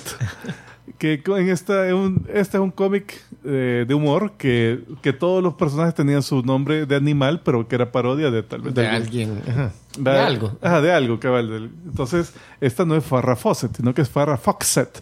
Ah. Una zorrita. Ahí está. Y es, y es una ilustración de que agarró del póster famoso de Farrah Fawcett, pero la hizo como la, el personaje este y le quedó algo feo. Pero O sea, me la- la quedó tan feo que le quedó tan feo que yo lo vi y así, rechazo. No me había fijado que era parodia de Farrah Fawcett. y, y yo tenía ese póster. ¿Quién no tenía ese o póster? sea, el de la zorrita. no el de la el de la. Farrah Fawcett. Mira, pero no sé, me perdí Le esa pagaron parte. 10 dólares. Le pagaron. A pesar que era un arte de fan, o sea, no era contratado. No, este dice ya que era para Malvert. No, sí, pero Este. No, este para DC. Verdad, ese, perdón. para es- no, el, el punto es que el editor dijo, mira, queremos publicarlo como en, en la, en la sección de cartas al final del cómic, donde varios, ar- eh, varios lectores han mandado muestras de arte, pero como que para tener el derecho de publicarlo, te vamos a reconocerlo, o sea, te vamos a pagar, pagar un 10 dólares, que me imagino en esa época Para un bicho de 17 años, 10 dólares. no era una fortuna, pero le alcanzaba para comprar unos 20, 30 Para el cómics. Ah, sí. En esa época, 10 dólares era, el, era el anticipo de una casa. Eh, Bueno, por lo menos unas, unos cuatro combos de Big Mac. Eh, bueno, entonces para este tiempo él estaba trabajando en una pizzería después de graduarse de high school. Eh, pero seguía mandando, mandando eh, arte a, a más que nada Marvel Comics. Eh, después siguió ah, atendiendo convenciones también, así daba su portafolio a todo medio mundo. Eso es tan chido ya, eso digo. Entonces, en esa, eh, conoció a este señor Joe Rubinstein, que él entregó sus muestras a varios editores de, de la Marvel, sobre todo Dennis O'Neill y Linda Grant. Y también eh, en el 83, que ahí, estamos, ahí fue tal vez su primer eh, historia ya un poco más formal, que él le dio el chance de escribir y dibujar una historia corta para una antología llamada Aventuras Bizarras, o Bizarre Adventures, que se llamaba El Retorno de Richard Busnick, que son estas páginas que están aquí. Bueno, Ah. no son todas las páginas, pero son esta es una muestra. Y aquí ves que ya mejoró un montón. No, están chidísimos. Ve, mira, o sea, ya la, la cara de la vieja al final, todo el detalle de las arrugas, la expresión que tiene, eh, un poco también del lenguaje corporal, así está como que más, eh, o sea, está súper bien, pues así todo. Eh, me llama la atención el montón de detalles. En, el, en, el, en, en el, en el background. En, la- en el panel de arriba a la izquierda, si te das cuenta en la librería, en la librera se ven dibujados todos los libros con, Sí, sí. con detalles. el- Todos los niños los dibujan, o sea, no, el- no, no hace solo la niños. silueta. y, se, puede- y parecen niños también, no, es- no es, no es como que un adulto chiquitillo, como hacen muchos artistas que, que no pueden dibujar ni- niños. Eh, entonces ya había mejorado bastante, pero lastimosamente esa historia nunca se publicó. Entonces solo hay tantas páginas, ahí está. eh, eh, estas páginas las saqué de un, de un libro donde le hacen una entrevista a él, que se llama Vision, Comic Visionaries, algo así. Ahí tal vez puedo poner el, el enlace después. Entonces tuvo que regresar a trabajar en la pizzería. Eh, bueno, después de eso, dice que eh, este editor llamado Al Milgrom eh, iba, se iba a retirar de la Marvel. Entonces, estaba limpiando su oficina y le dio un montón de las páginas que tenía ahí de muestras a su asistente, eh, al, al- al que lo iba a reemplazar, que se llama Carl Potts. Y Carl Potts y su asistente, que era Ann Nocenti, eh, dijeron, hey, puto, tipo dibuja bien, ¿verdad? Mandémosle un, algo. Ah, mandémosle una asignación para que, que haga algo. Pues entonces, es que lo primero que le mandaron fue un, un libreto para Defenders, donde él iba a hacer, eh, hizo layouts, nada más, que eso es cuando definir los paneles, que la posición de los, de los personajes en, en- en los paneles, pero no necesariamente todo el detalle. Pero no es esta. Eh, son esas páginas. Que no las usaron tampoco. Eh, sí, pero sí dijeron, o sea, eh, las páginas que él dibujó dijeron, hey, mira, las escenas de acción, eh, más o menos. Pero las escenas donde solo están interactuando los, los personajes ahí son muy buenas, pues la- las haces muy bien. Entonces como quedaron así, hey, tiene que entrenarse un poco más, pero, pero ya, ya, ya va queriendo. Eh, entonces en todo eso viene Agnocenti, que, que, que estaba trabajando con Carl Potts para, hacer, para esto. Eh, y dice, bueno, ahí está escribiendo una miniserie. Y le dice, mira, le he mandado a, eh, a todos los artistas habidos y por haber ¿quién quiere dibujar esta, esta miniserie que estoy escribiendo? Y nadie quiso. Fíjate, es- eso no lo entiendo. Es la asistente de un editor de Marvel. Ajá. O sea, no era una desconocida, por lo menos era alguien que influía en el editor y que podían asignar trabajos después y que le dijeran no, gracias. Yo lo que sospecho que la, el, La historia el- no el era tan script de historia no era muy buena. Y más adelante creo que hay un, un comentario al respecto. Eh, la cosa es que eh, le dicen, mira, ¿quieres hacer un trabajo? Y, él sí, ¿verdad? porque o sea, no, no había hecho nada antes. Eh, Dicen que era bien fanático de algo que se llama comer. sí, cabal. Por eso trabajaba en una pizzería, le regalaba. Todas las que se le caían al suelo. Uy, se me Oh, cayó. no. Ahí está mi almuerzo. Entonces, eh, esto fue un poquito antes de su cumpleaños número 20. Él todavía haciendo bien, pizzas. bicho. Está bien, bicho. Entonces, eh, le dije, está bien, vamos a hacer. ¿Cómo se llama este personaje? Longshot, que es uno de los X-Men. Eh, y entonces él diseñó el personaje y todo eso. Y, y después va, que este libreto y empezó a trabajar en, la, eh, en, en dibujar la serie. Pero lo que dicen es, bueno, primero el, el personaje basó la, eh, ¿cómo se llama? El, el, el look, apariencia. la apariencia del personaje en este cantante llamado Limal, que nunca lo había oído, no sé qué. es. Británico. Solo Británico, pero cabal, el pelo un- como puerco espín aquí en la frente y atrás un mullet, ve, así una, una cola. Eh, ahí está la- en la imagen en pantalla para que lo vean, si lo reconocen. Y a la, a la protagonista eh, la basó en la, en la 80. o En la jefa. En la jefa. O cabal. sea, el, el bicho por lo menos era sabía, inteligente. sabía. Fíjate que Hizo su ayudita. me dio curiosidad y puse Anno 80, pero solo salieron fotos recientes. Y, ya han pasado 40 años. No está tan inocente. En esa época no sé cómo estaba. está in 80. Entonces, bueno, la onda es que el libreto del primer, eh, el primer cómic, de- del, del primer capítulo de, de la miniserie, eh, le tomó ocho meses. Dicen que era un libreto bien denso, con un montón de diálogo y como que 20 paneles por página en algunas páginas. Entonces, primero le estaba costando el, el ritmo así de, de dibujar. Y segundo, también lo mandaron, como lo que estábamos mencionando, que, que ahí fue cuando lo mandaron a, a Jim Shooter, lo mandaron a otros artistas, así para decirle, mira, la progresión de paneles, así, que no sé qué, darle énfasis a esto, así como que darle... Lo entrenaron. Me entrenaron tips, tips de storytelling, más no tanto artistas, sino que cómo progresar la historia. ¿verdad? Y, y- y bueno, la cosa es que la serie en total son, eh, son seis cómics, eh, seis capítulos para la miniserie, le tardó dos años. Fíjate que ya entonces se, ve, se le veía a él, y él lo, lo- lo menciona un montón de veces, que su fuerte no es hacer, dibujar cómics completos, porque le toma tiempo. Y eso es cabal, o sea, eh, este es uno de esos artistas de esa época que no, no tiene una serie real con la que lo asocies, así como, como decir eh, los X-Men de Jim Lee o, o el, el, eh, Spider-Man de Todd McFarlane. ¿sabes? En esta, él ha estado en un montón de series.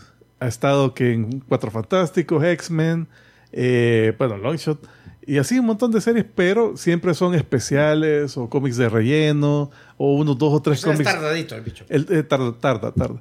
Eh, no fue hasta mucho después de su carrera que, que él tuvo su hecho- propia hubiera serie. hecho el long shot pelón y se hubiera tardado Sí, fíjate, yo creo que sí. menos tiempo. Eh, pero cabal, es, eh, esa es la cosa, que él realmente dibuja súper bien, pero se tarda. Pero Ahí sí dibuja bien. se justifica, o sea. No es como, eh, lo vamos a mencionar, otra vez, no es como Rob Liefeld, que se tarda ocho meses en sacar un cómic, pero porque anda jodiendo y no anda dibujando, sino que O sea, te tardas ocho meses, cabrón, y venís con esta mierda. él regre- sale con ocho meses y regresa con un cómic, vergón, pues, o sea, por lo menos. Eso Yo se, sí le- tenía una se le amiga. reconoce. Yo sí tenía una amiga que cada vez que salíamos Regresar a los nueve meses con una cosa. se tardaba en salir y yo, puta, esta cabrona me tiene aquí esperando nunca. No, es que ya, última vez que salgo. Cuando salía, cuando- sí. ah, vale, verga. Valía la pena. Vale, verga. Ah, bueno, entonces, eh, sí. Eh, después viene, gracias a esto, gracias a la asociación de, de, del- de la miniserie con los X-Men, eh, Chris Clarem- Claremont le, le, le, le da varios cómics también de los X-Men ahí entre medio para que, para que los dibuje. Y también Anochenti se hace escritoria de algunas de las series ah, adicionales a, la- a los mutantes, o sea que eran los New Mutants en este caso, y eh, también un anual de los X-Men. Bueno, tú hizo varios anuales. Hizo esta de. eh, el primero que hizo fue este, el anual número 9, donde eh, era un crossover con ese de los New Mutants que está en pantalla, que era el número ¿qué? un New Mutant Special Edition, es que es New Mutant Special Edition 1, que es parte de todo un crossover donde los X-Men van a Asgard. Entonces Storm la tienen como eh, Loki está manipulando para que Tormenta sea la, la nueva diosa del trueno, cosas así. Eh, los mutantes estos peleando contra Valkyrias, trolls, cosas así. O sea, una historia bien chiva. Eh, entonces él dibujó esa, pero eran, era un crossover de anuales, especiales. ¿ya? Hizo otro que se llama Days of Future Present, que era cuando sale la Rachel Summers contra Ahab, eh, que, que la anda siguiendo.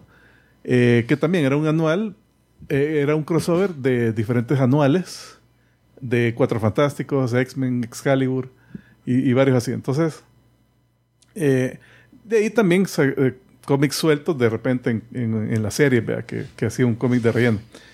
Eh, uno de los que hizo también fue eh, la portada de un cómic de 1985 que se llamaba Heroes for Hope, que era un cómic espe- especial que la, que la venta de eso iba para beneficio de, de comunidades que están eh, así con, eh, Era- con era hambrunas. de hambruna en África. Era el equivalente a aquello We Are the World, Ajá, pero, pero pero en en cómics. cómics. Era un montón de artistas. Entonces él hizo la portada y, y el- la figura central de la portada era, era Wolverine. Era Gep- Gepard o Lobez, ¿no? Como dice. Entonces, eh, chiva la imagen y todo. Entonces, Bueno, en base a eso dijeron, hey, puedes hacer un póster. ¿Verdad? Eh, y él dijo, va, chivo. Entonces dibuja Wolverine. Dale siguiente imagen, creo que es. Ahí está. Entonces dibuja ese póster que está ahí. El de la izquierda. El de la izquierda, que es solo Wolverine. Y, y- dicen que ese fue de los pósters más vendidos. Está Así como. chido. Está buenísimo. Pero, pero el póster final ¿e- era así o, o coloreado. Es coloreado, coloreado. Entonces, dice que aparte de eso, también es, esa imagen la ocupaban para, para esos, ¿cómo se llaman? Standees. Mm, los cutouts. Ah, de, sí, recortes de cartulina que ponían en, la- en las comiqueras. En las ventas de cómics. Ajá. Y entonces, en base a eso, también hizo el- la, el- la ilustración de la derecha, que es eh, otro póster, ajá. pero ya con todos los X-Men. Pero le dijeron otra vez ocupar el Wolverine, Como posición central. Y lo que le gustó es eh, el arte dinámico que él lograba hacer, la impresión de fluidez y movimiento y acción. Y aparte eso, fíjate las, las caras, porque se preocupan en hacer distintas las caras. Wolverine no es la misma cara de, de Bestia, no es la misma cara de las chicas, Jean Grey y todas. Gracias a Dios, porque qué fea deberían estar. Hay, hay artistas que pueden hacer una cara y solo les cambian el peinado o algo así. ya. Y en este puso en el póster a todos los X-Men de esa época, que hasta ese poquito. momento había. Que se ven Y poquitos son- ahorita. son poquitos, sí. Si, ve el- si hace- quiere hacer eso ahorita, pu- no, no se verían. Sí, eso No que hay como 30 ahí. Eh, bueno, pero por esta altura ya su carrera ya, ya era arti- artista, ya comía de, de su, de su trabajo de artista. O sea, dejó de trabajar en la pizzería. ya saltó, ya no más pizza, dijo. Las arterias se le, se le destaparon al final. Eh, y se mudó a una casa en Oakland, California, donde vivían sus amigos Mike Miñola y Steven Purcell. Un chero tal. O sea, al mismo edificio de apartamentos no, está, no, no, no estaba de... No les cayó el, a, Sí, o a la sea, misma casa a ellos. Y, Bueno, y- y era de, y era de común acuerdo también, no es que- como que solo, "Ah, aquí vengo Mike, y, ay, y, y cayó de paracaidista. Hartarse la comida que tenían ahí. va. Puta, cabrón. Entonces, deja ver, Cabal hizo portadas. Fíjate que es lo que vi que ya comienza la tendencia, que es los mismos editores decían, este dibuja muy bien, pero se tarda. De solo Y le portadas, sí. Y le comienzan a encargar bastantes portadas. Deja ver, eh, bueno, la imagen que está poniendo Mar ahorita es de un especial que se llama Mojo Mayhem, eh, que cabal es uno de los cómics que él, que él hizo. Pues. Eh, pero aparte de eso, también ya estaba teniendo más, eh, ¿cómo se llama? Más aceptación en otras compañías de cómics. Ya le daban trabajo en DC Comics también. Creo que la siguiente imagen es... Ahí está. Este es un anual también. Es que solo le Solo anuales, solo especiales. Tenés un año para hacerlo. Y me lo entregas el 12, el, el 31 de diciembre a las 12, o, o- o vas a ver. Entonces, eh, él hizo, ¿qué? El anual de Action Comics eh, para 1986. Eh, ah, no, 87 fue este. La, también varias páginas de Batman 400. Y ese mismo año, el 87, le dieron otro especial, que es Gumby Summer Fun. Pero eh, en el previo, él modifica su estilo y los hace más musculosos a los dos personajes, a Superman y Batman. Pero notablemente en comparación a, a todo su arte hasta ese momento. Y él dice, sí, es que comencé a experimentar un- técnicas diferentes, inspirado especialmente por el Dark Knight Returns, donde Frank Miller dibujaba... ¿Frank Miller? Sí. Eh, dibujaba al Batman Mm, particularmente... Sí, la hacía bien gorda.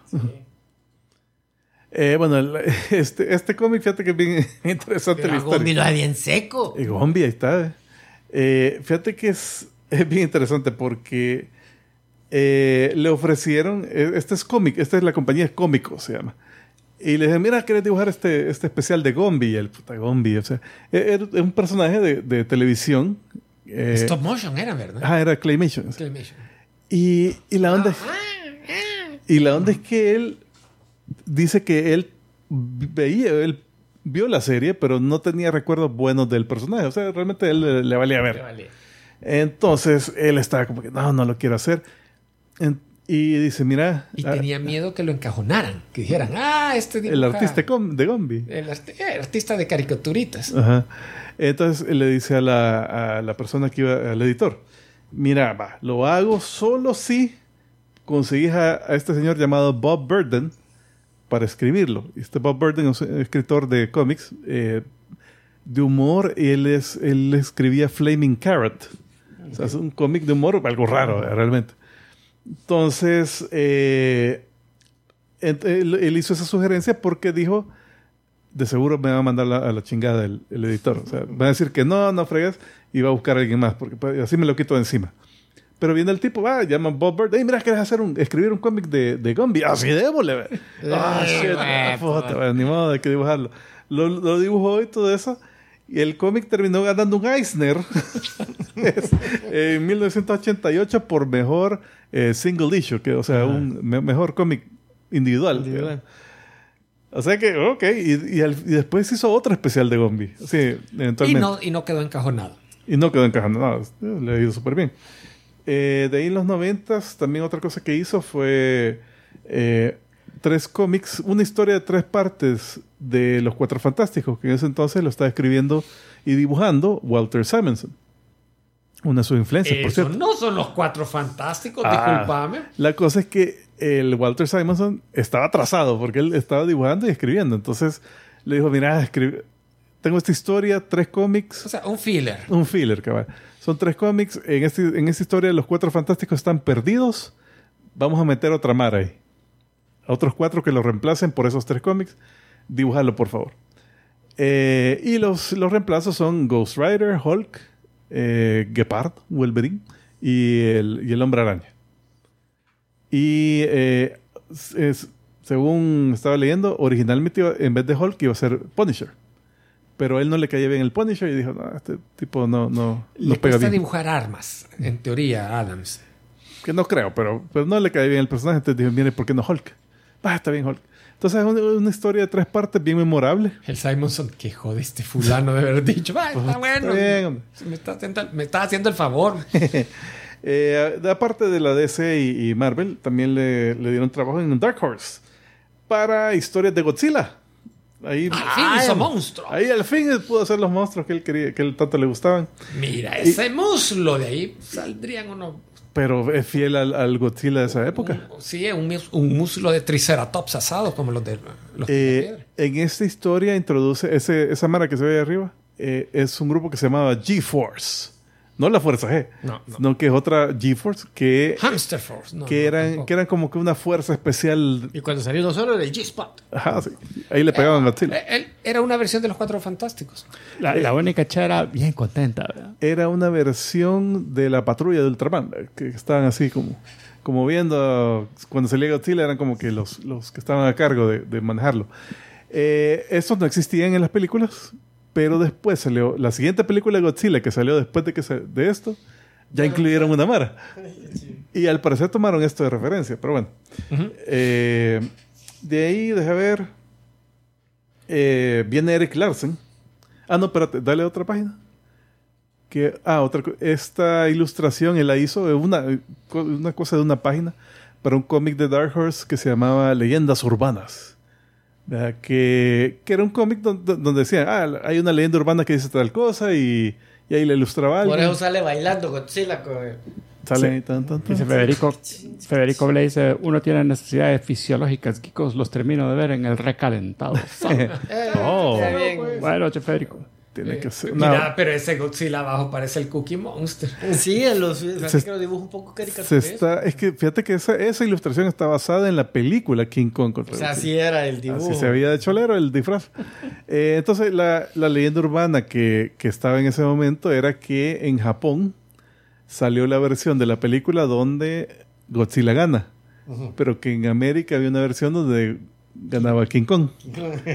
Pero te dicen que no, es falso, que realmente sí, para la versión americana editaron algunas escenas, pero eh, por pilas del estudio, pero no cambiaron el final. O sea, siempre gana Godzilla. Eh, bueno, entonces, después de eso, viene Eric Larsen de Image y le dice, hey, mira, ¿y ¿por qué no venís? Ah, eh, uy, no, espérate, me adelanté. Ah, la... Sí. Eh, sí, siempre, como- siempre la Dark Horse, perdón, Ay. viendo para atrás. Siempre la Dark Horse. Eh, dale, Julio, no sé si. No, que para que eh, tomes soda para mientras. El, a este le gustan los monstruos, pero de cine B. Los tradicionales, Frankenstein, Drácula, todos los monstruos de Universal, el monstruo de la Laguna Verde. Y se le acercó Dark Horse y dijo, ay, sí, me encantaría hacer una historia del monstruo de la Laguna Verde. No, pero mira, ahorita lo que vamos a hacer es la adaptación de la película de los 50. Ah, no, esa no me interesa, yo quiero, una, yo quiero escribir una nueva. No, mira, te vamos a dar chance que la escribas. Pero primero vas a hacer la adaptación de la película, que es esa. Entonces él dibuja la adaptación de la película. Lo que no se esperaba es que la venta de este cómic fue, no fue muy buena. Entonces Dark. Horse tuvo que cerrar prácticamente la línea monstruos que estaba haciendo. Se lo engatusaron para que escribiera esto primero y le dijeron, mira, después de eso va a haber el hombre lobo, Frankenstein, Drácula, todo, todo. todo. Ah, uf, te vas- te vas hasta aburrir de tanto monstruo. Y, y la adaptación fue de 50 páginas, no fue un cómic pequeñito, sino Sí. que se dibujó. Me imagino que debe haber pasado un par de años dibujándolo. Sí, de seguro. Eh, pero cabal, le cancelaron la- esa onda.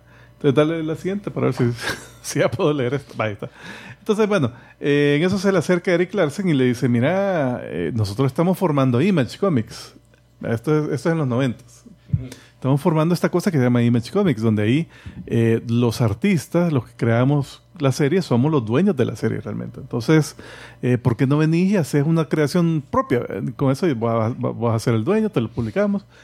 Eh, sí, todo va a ser bien vergón. Y él dijo, ay, qué buena idea crear mi propia serie. Me voy a Dark Horse a crearla. Sí, sí, no, ah, no Los manda la mierda. Los manda a la mierda Image. Eh, y, y, le, y les dice a Dark Horse, porque realmente ellos, Dark Horse tenían como casi el mismo, El trato el de- mismo trato. sí. O sea, un trato bien, bien justo de que le dan bas- bastante participación a los, a los creadores. Eh, entonces ahí eh, crearon una imprenta aparte que se llamaba Legend, donde esos eh, eran cómics de creadores eh, propiedad de ellos. Entonces ahí estaba Paul Chadwick, que hizo la serie Concrete, que algún día deberíamos hablar de eso, porque es muy buena. Mike Alfred con Madman. Eh, estaba Dave Gibbons, no me acuerdo qué hizo. Jeff Darrow. que- Eh, no, no, Dave Gibbons no es el de Watchmen. sí, pero para esa Ah, imprenta no, sé qué hizo. Eh, y Jeff Darrow, Men que, Watch se llamaba. que, bueno, un súper buen artista. El que venden relojes. Ajá. Eh, Entonces, ¿qué vale? Ellos tenían esta imprenta y el... eh, ¿Cómo se llama? El, Zapatillos que andan. el, el- ¿Cómo se llama? El... eh, Tamaño del, del. Arthur Adams hizo esta serie que se llamaba Monkey Man and O'Brien. Va, ah, ¿Qué comentario obligatorio? Nunca lo he hecho. ¿Qué fijación tienen los gringos con los gorilas? Eh, los escritores y los creadores les encantan ponerlos porque saben que cualquier portada donde hay un gorila vende.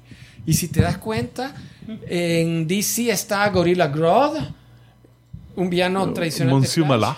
En Marvel tenés a... Está Titano, el gorila gigante de Vale. Superman. Eh, no, ¿y en Marvel cuál, qué- cuál es el gorila? Eh. Bueno, a los gringos les encanta King Kong, el concepto. Con gorila también tiene la DC. La DC te- creo que tiene la mayoría de Tiene gorilas. más, es cierto.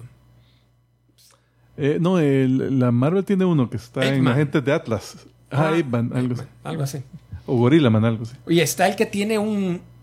El, el, el, el, cráneo, la mitad es como transparente y... ¿quién Ah, no, ese... es? Y se le ve el eh, cerebro. Es que está ¿eh? la, la Legion, The Brotherhood of Evil, la hermandad del mal, que tiene The Brain, que ese es un cerebro en un frasco.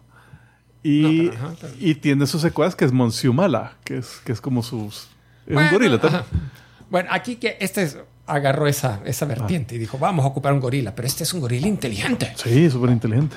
Es la equivalente de Reed Richards de otro universo.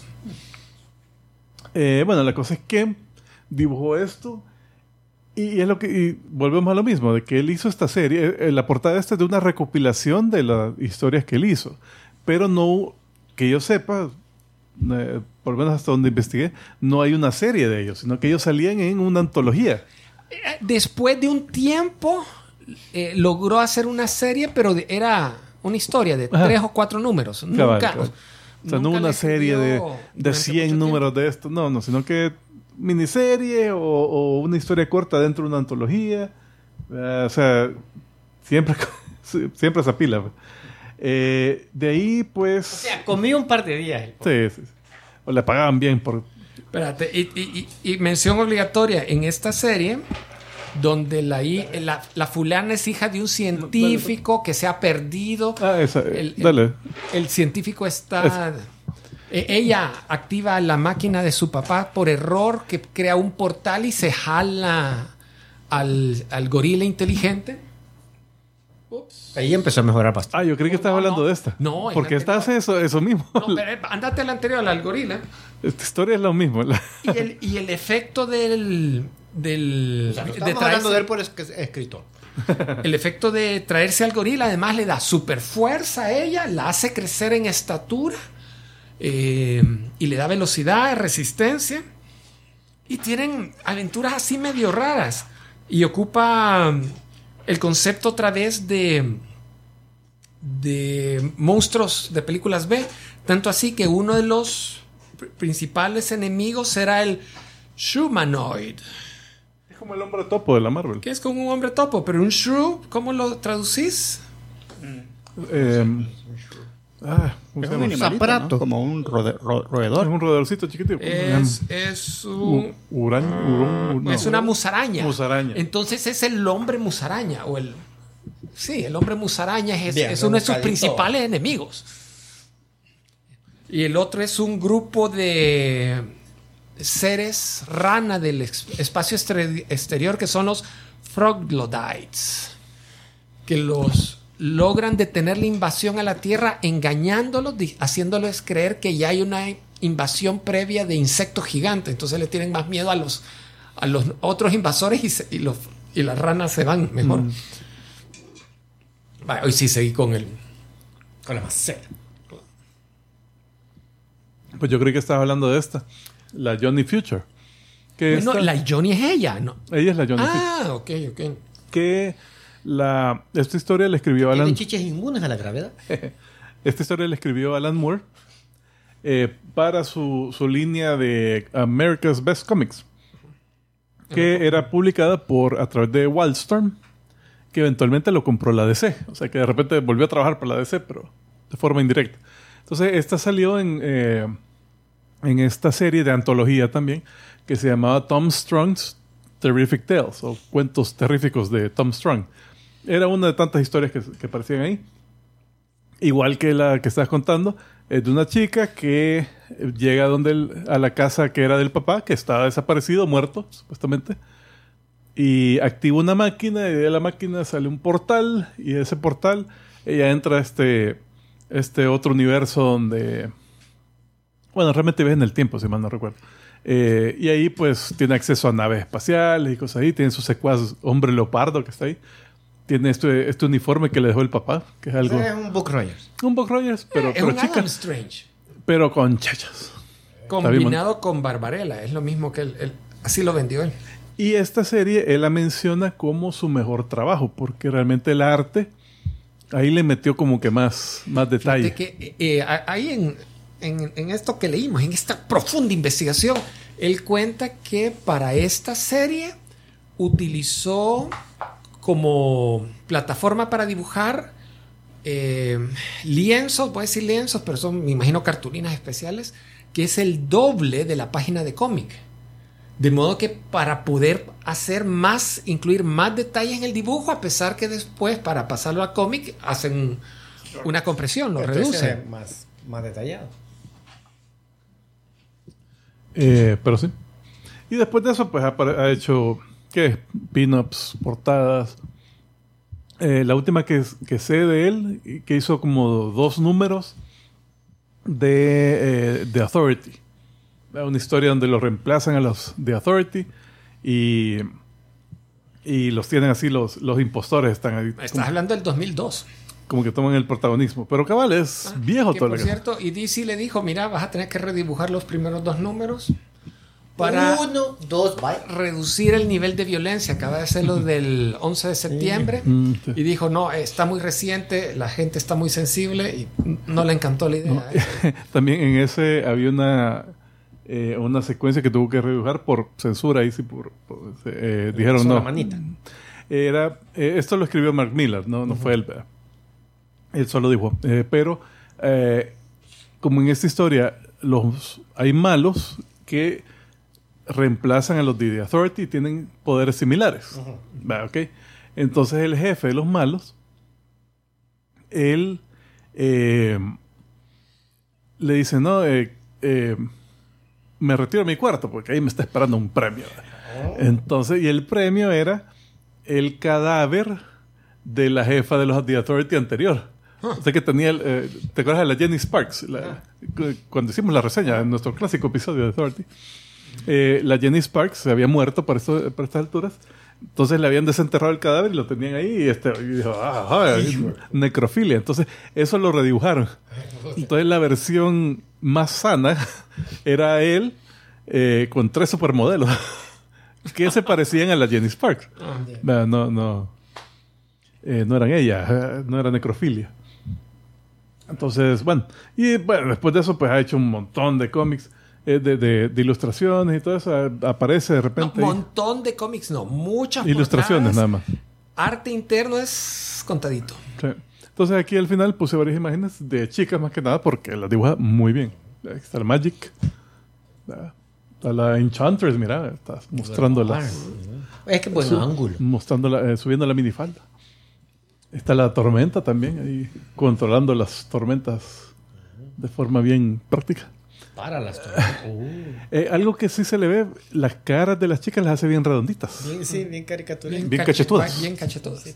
Y también bien cachetudas de otros lados. ¿verdad? Es que la mujer maravilla ahí iba a ir a nadar, ya va flotando. Ah, está la batichuca, batichica, perdón. Ahí Eh, viene Batman, para el coleto, mi amor. eh, dale otra, creo que. Ahí está la White Emma Queen. Frost. Emma Frost. Esta le quedó bien bonita. Esta no la hizo tan, tan gordita. esta sí le- No, esta, esta, esta, esta. Y es que a ella no la puedes hacer gordita. Es que, Sí, que el- lo gordito le da, le da mucha inocencia. Y esta y, no, este, no, y este está no se acepta. Es mandita. Eh, sí, y esa es la última. Entonces, sí, hombre. Recomendado todo lo que ha dibujado este señor. Fíjate Sí, que, la verdad que sí. Buenísimo, buenísimo. Hey, señoras y señores. Con eso llegamos al final de este episodio. Queremos agradecer de manera muy especial a los productores ejecutivos. A los productores ejecutivos de este. Y solo son cuatro. no, ¿cuántos No, no, son? no, son siete esta semana. Estamos. que se a medio show. Ya, fíjate que sí se disolvió el equipo de fútbol. ya- Sí, ya- hoy solo de básquet a, duras penas. Porfa, apúntense. Tal vez apúntense. voleibol. Eh, quiero invitarlos a que vayan a comicicos.com Seis. y le den clic ahí a cualquiera de los, de los enlaces para ser productor ejecutivo. Nos sirven. Así que elija el que más le guste. Y, em, y eso nos ayuda un montonazo a nosotros a seguir produciendo estos shows. Yeah. Así que por muchas gracias a Monfa, a Iván de Dios Pérez, a Sabdiel Jaramillo, a Giselle Silva, a Benigno Mandujano, al compadre Kiko, a Simón Rodríguez Pérez y a Rodrigo García por ser los productores ejecutivos de este episodio número 935. Esperamos que ustedes se apunten para los siguientes. Y también, porfa, si nos están viendo en YouTube, ahí le pueden dar un super chat o un super thanks. Eso también nos ayuda y serán nombrados productores ejecutivos del episodio.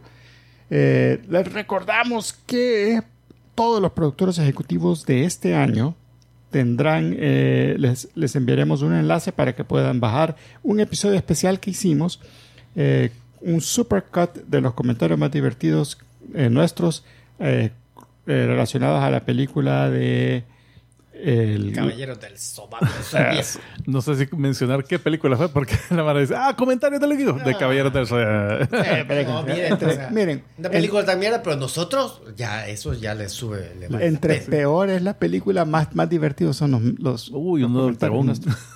El octagón hubiera hecho. Así que muchísimas gracias, hermano. Nos vemos por acá la próxima. Ah, bueno, no sé si hay trivia de la semana hoy. No, no No hay. hay. Sorry, lo estaba buscando, pero no hay. Okidoki, no hay problema. Nos vemos la próxima semana. Y eh, quiero ver, nos despedimos como siempre diciendo: ¡Salud! Salud.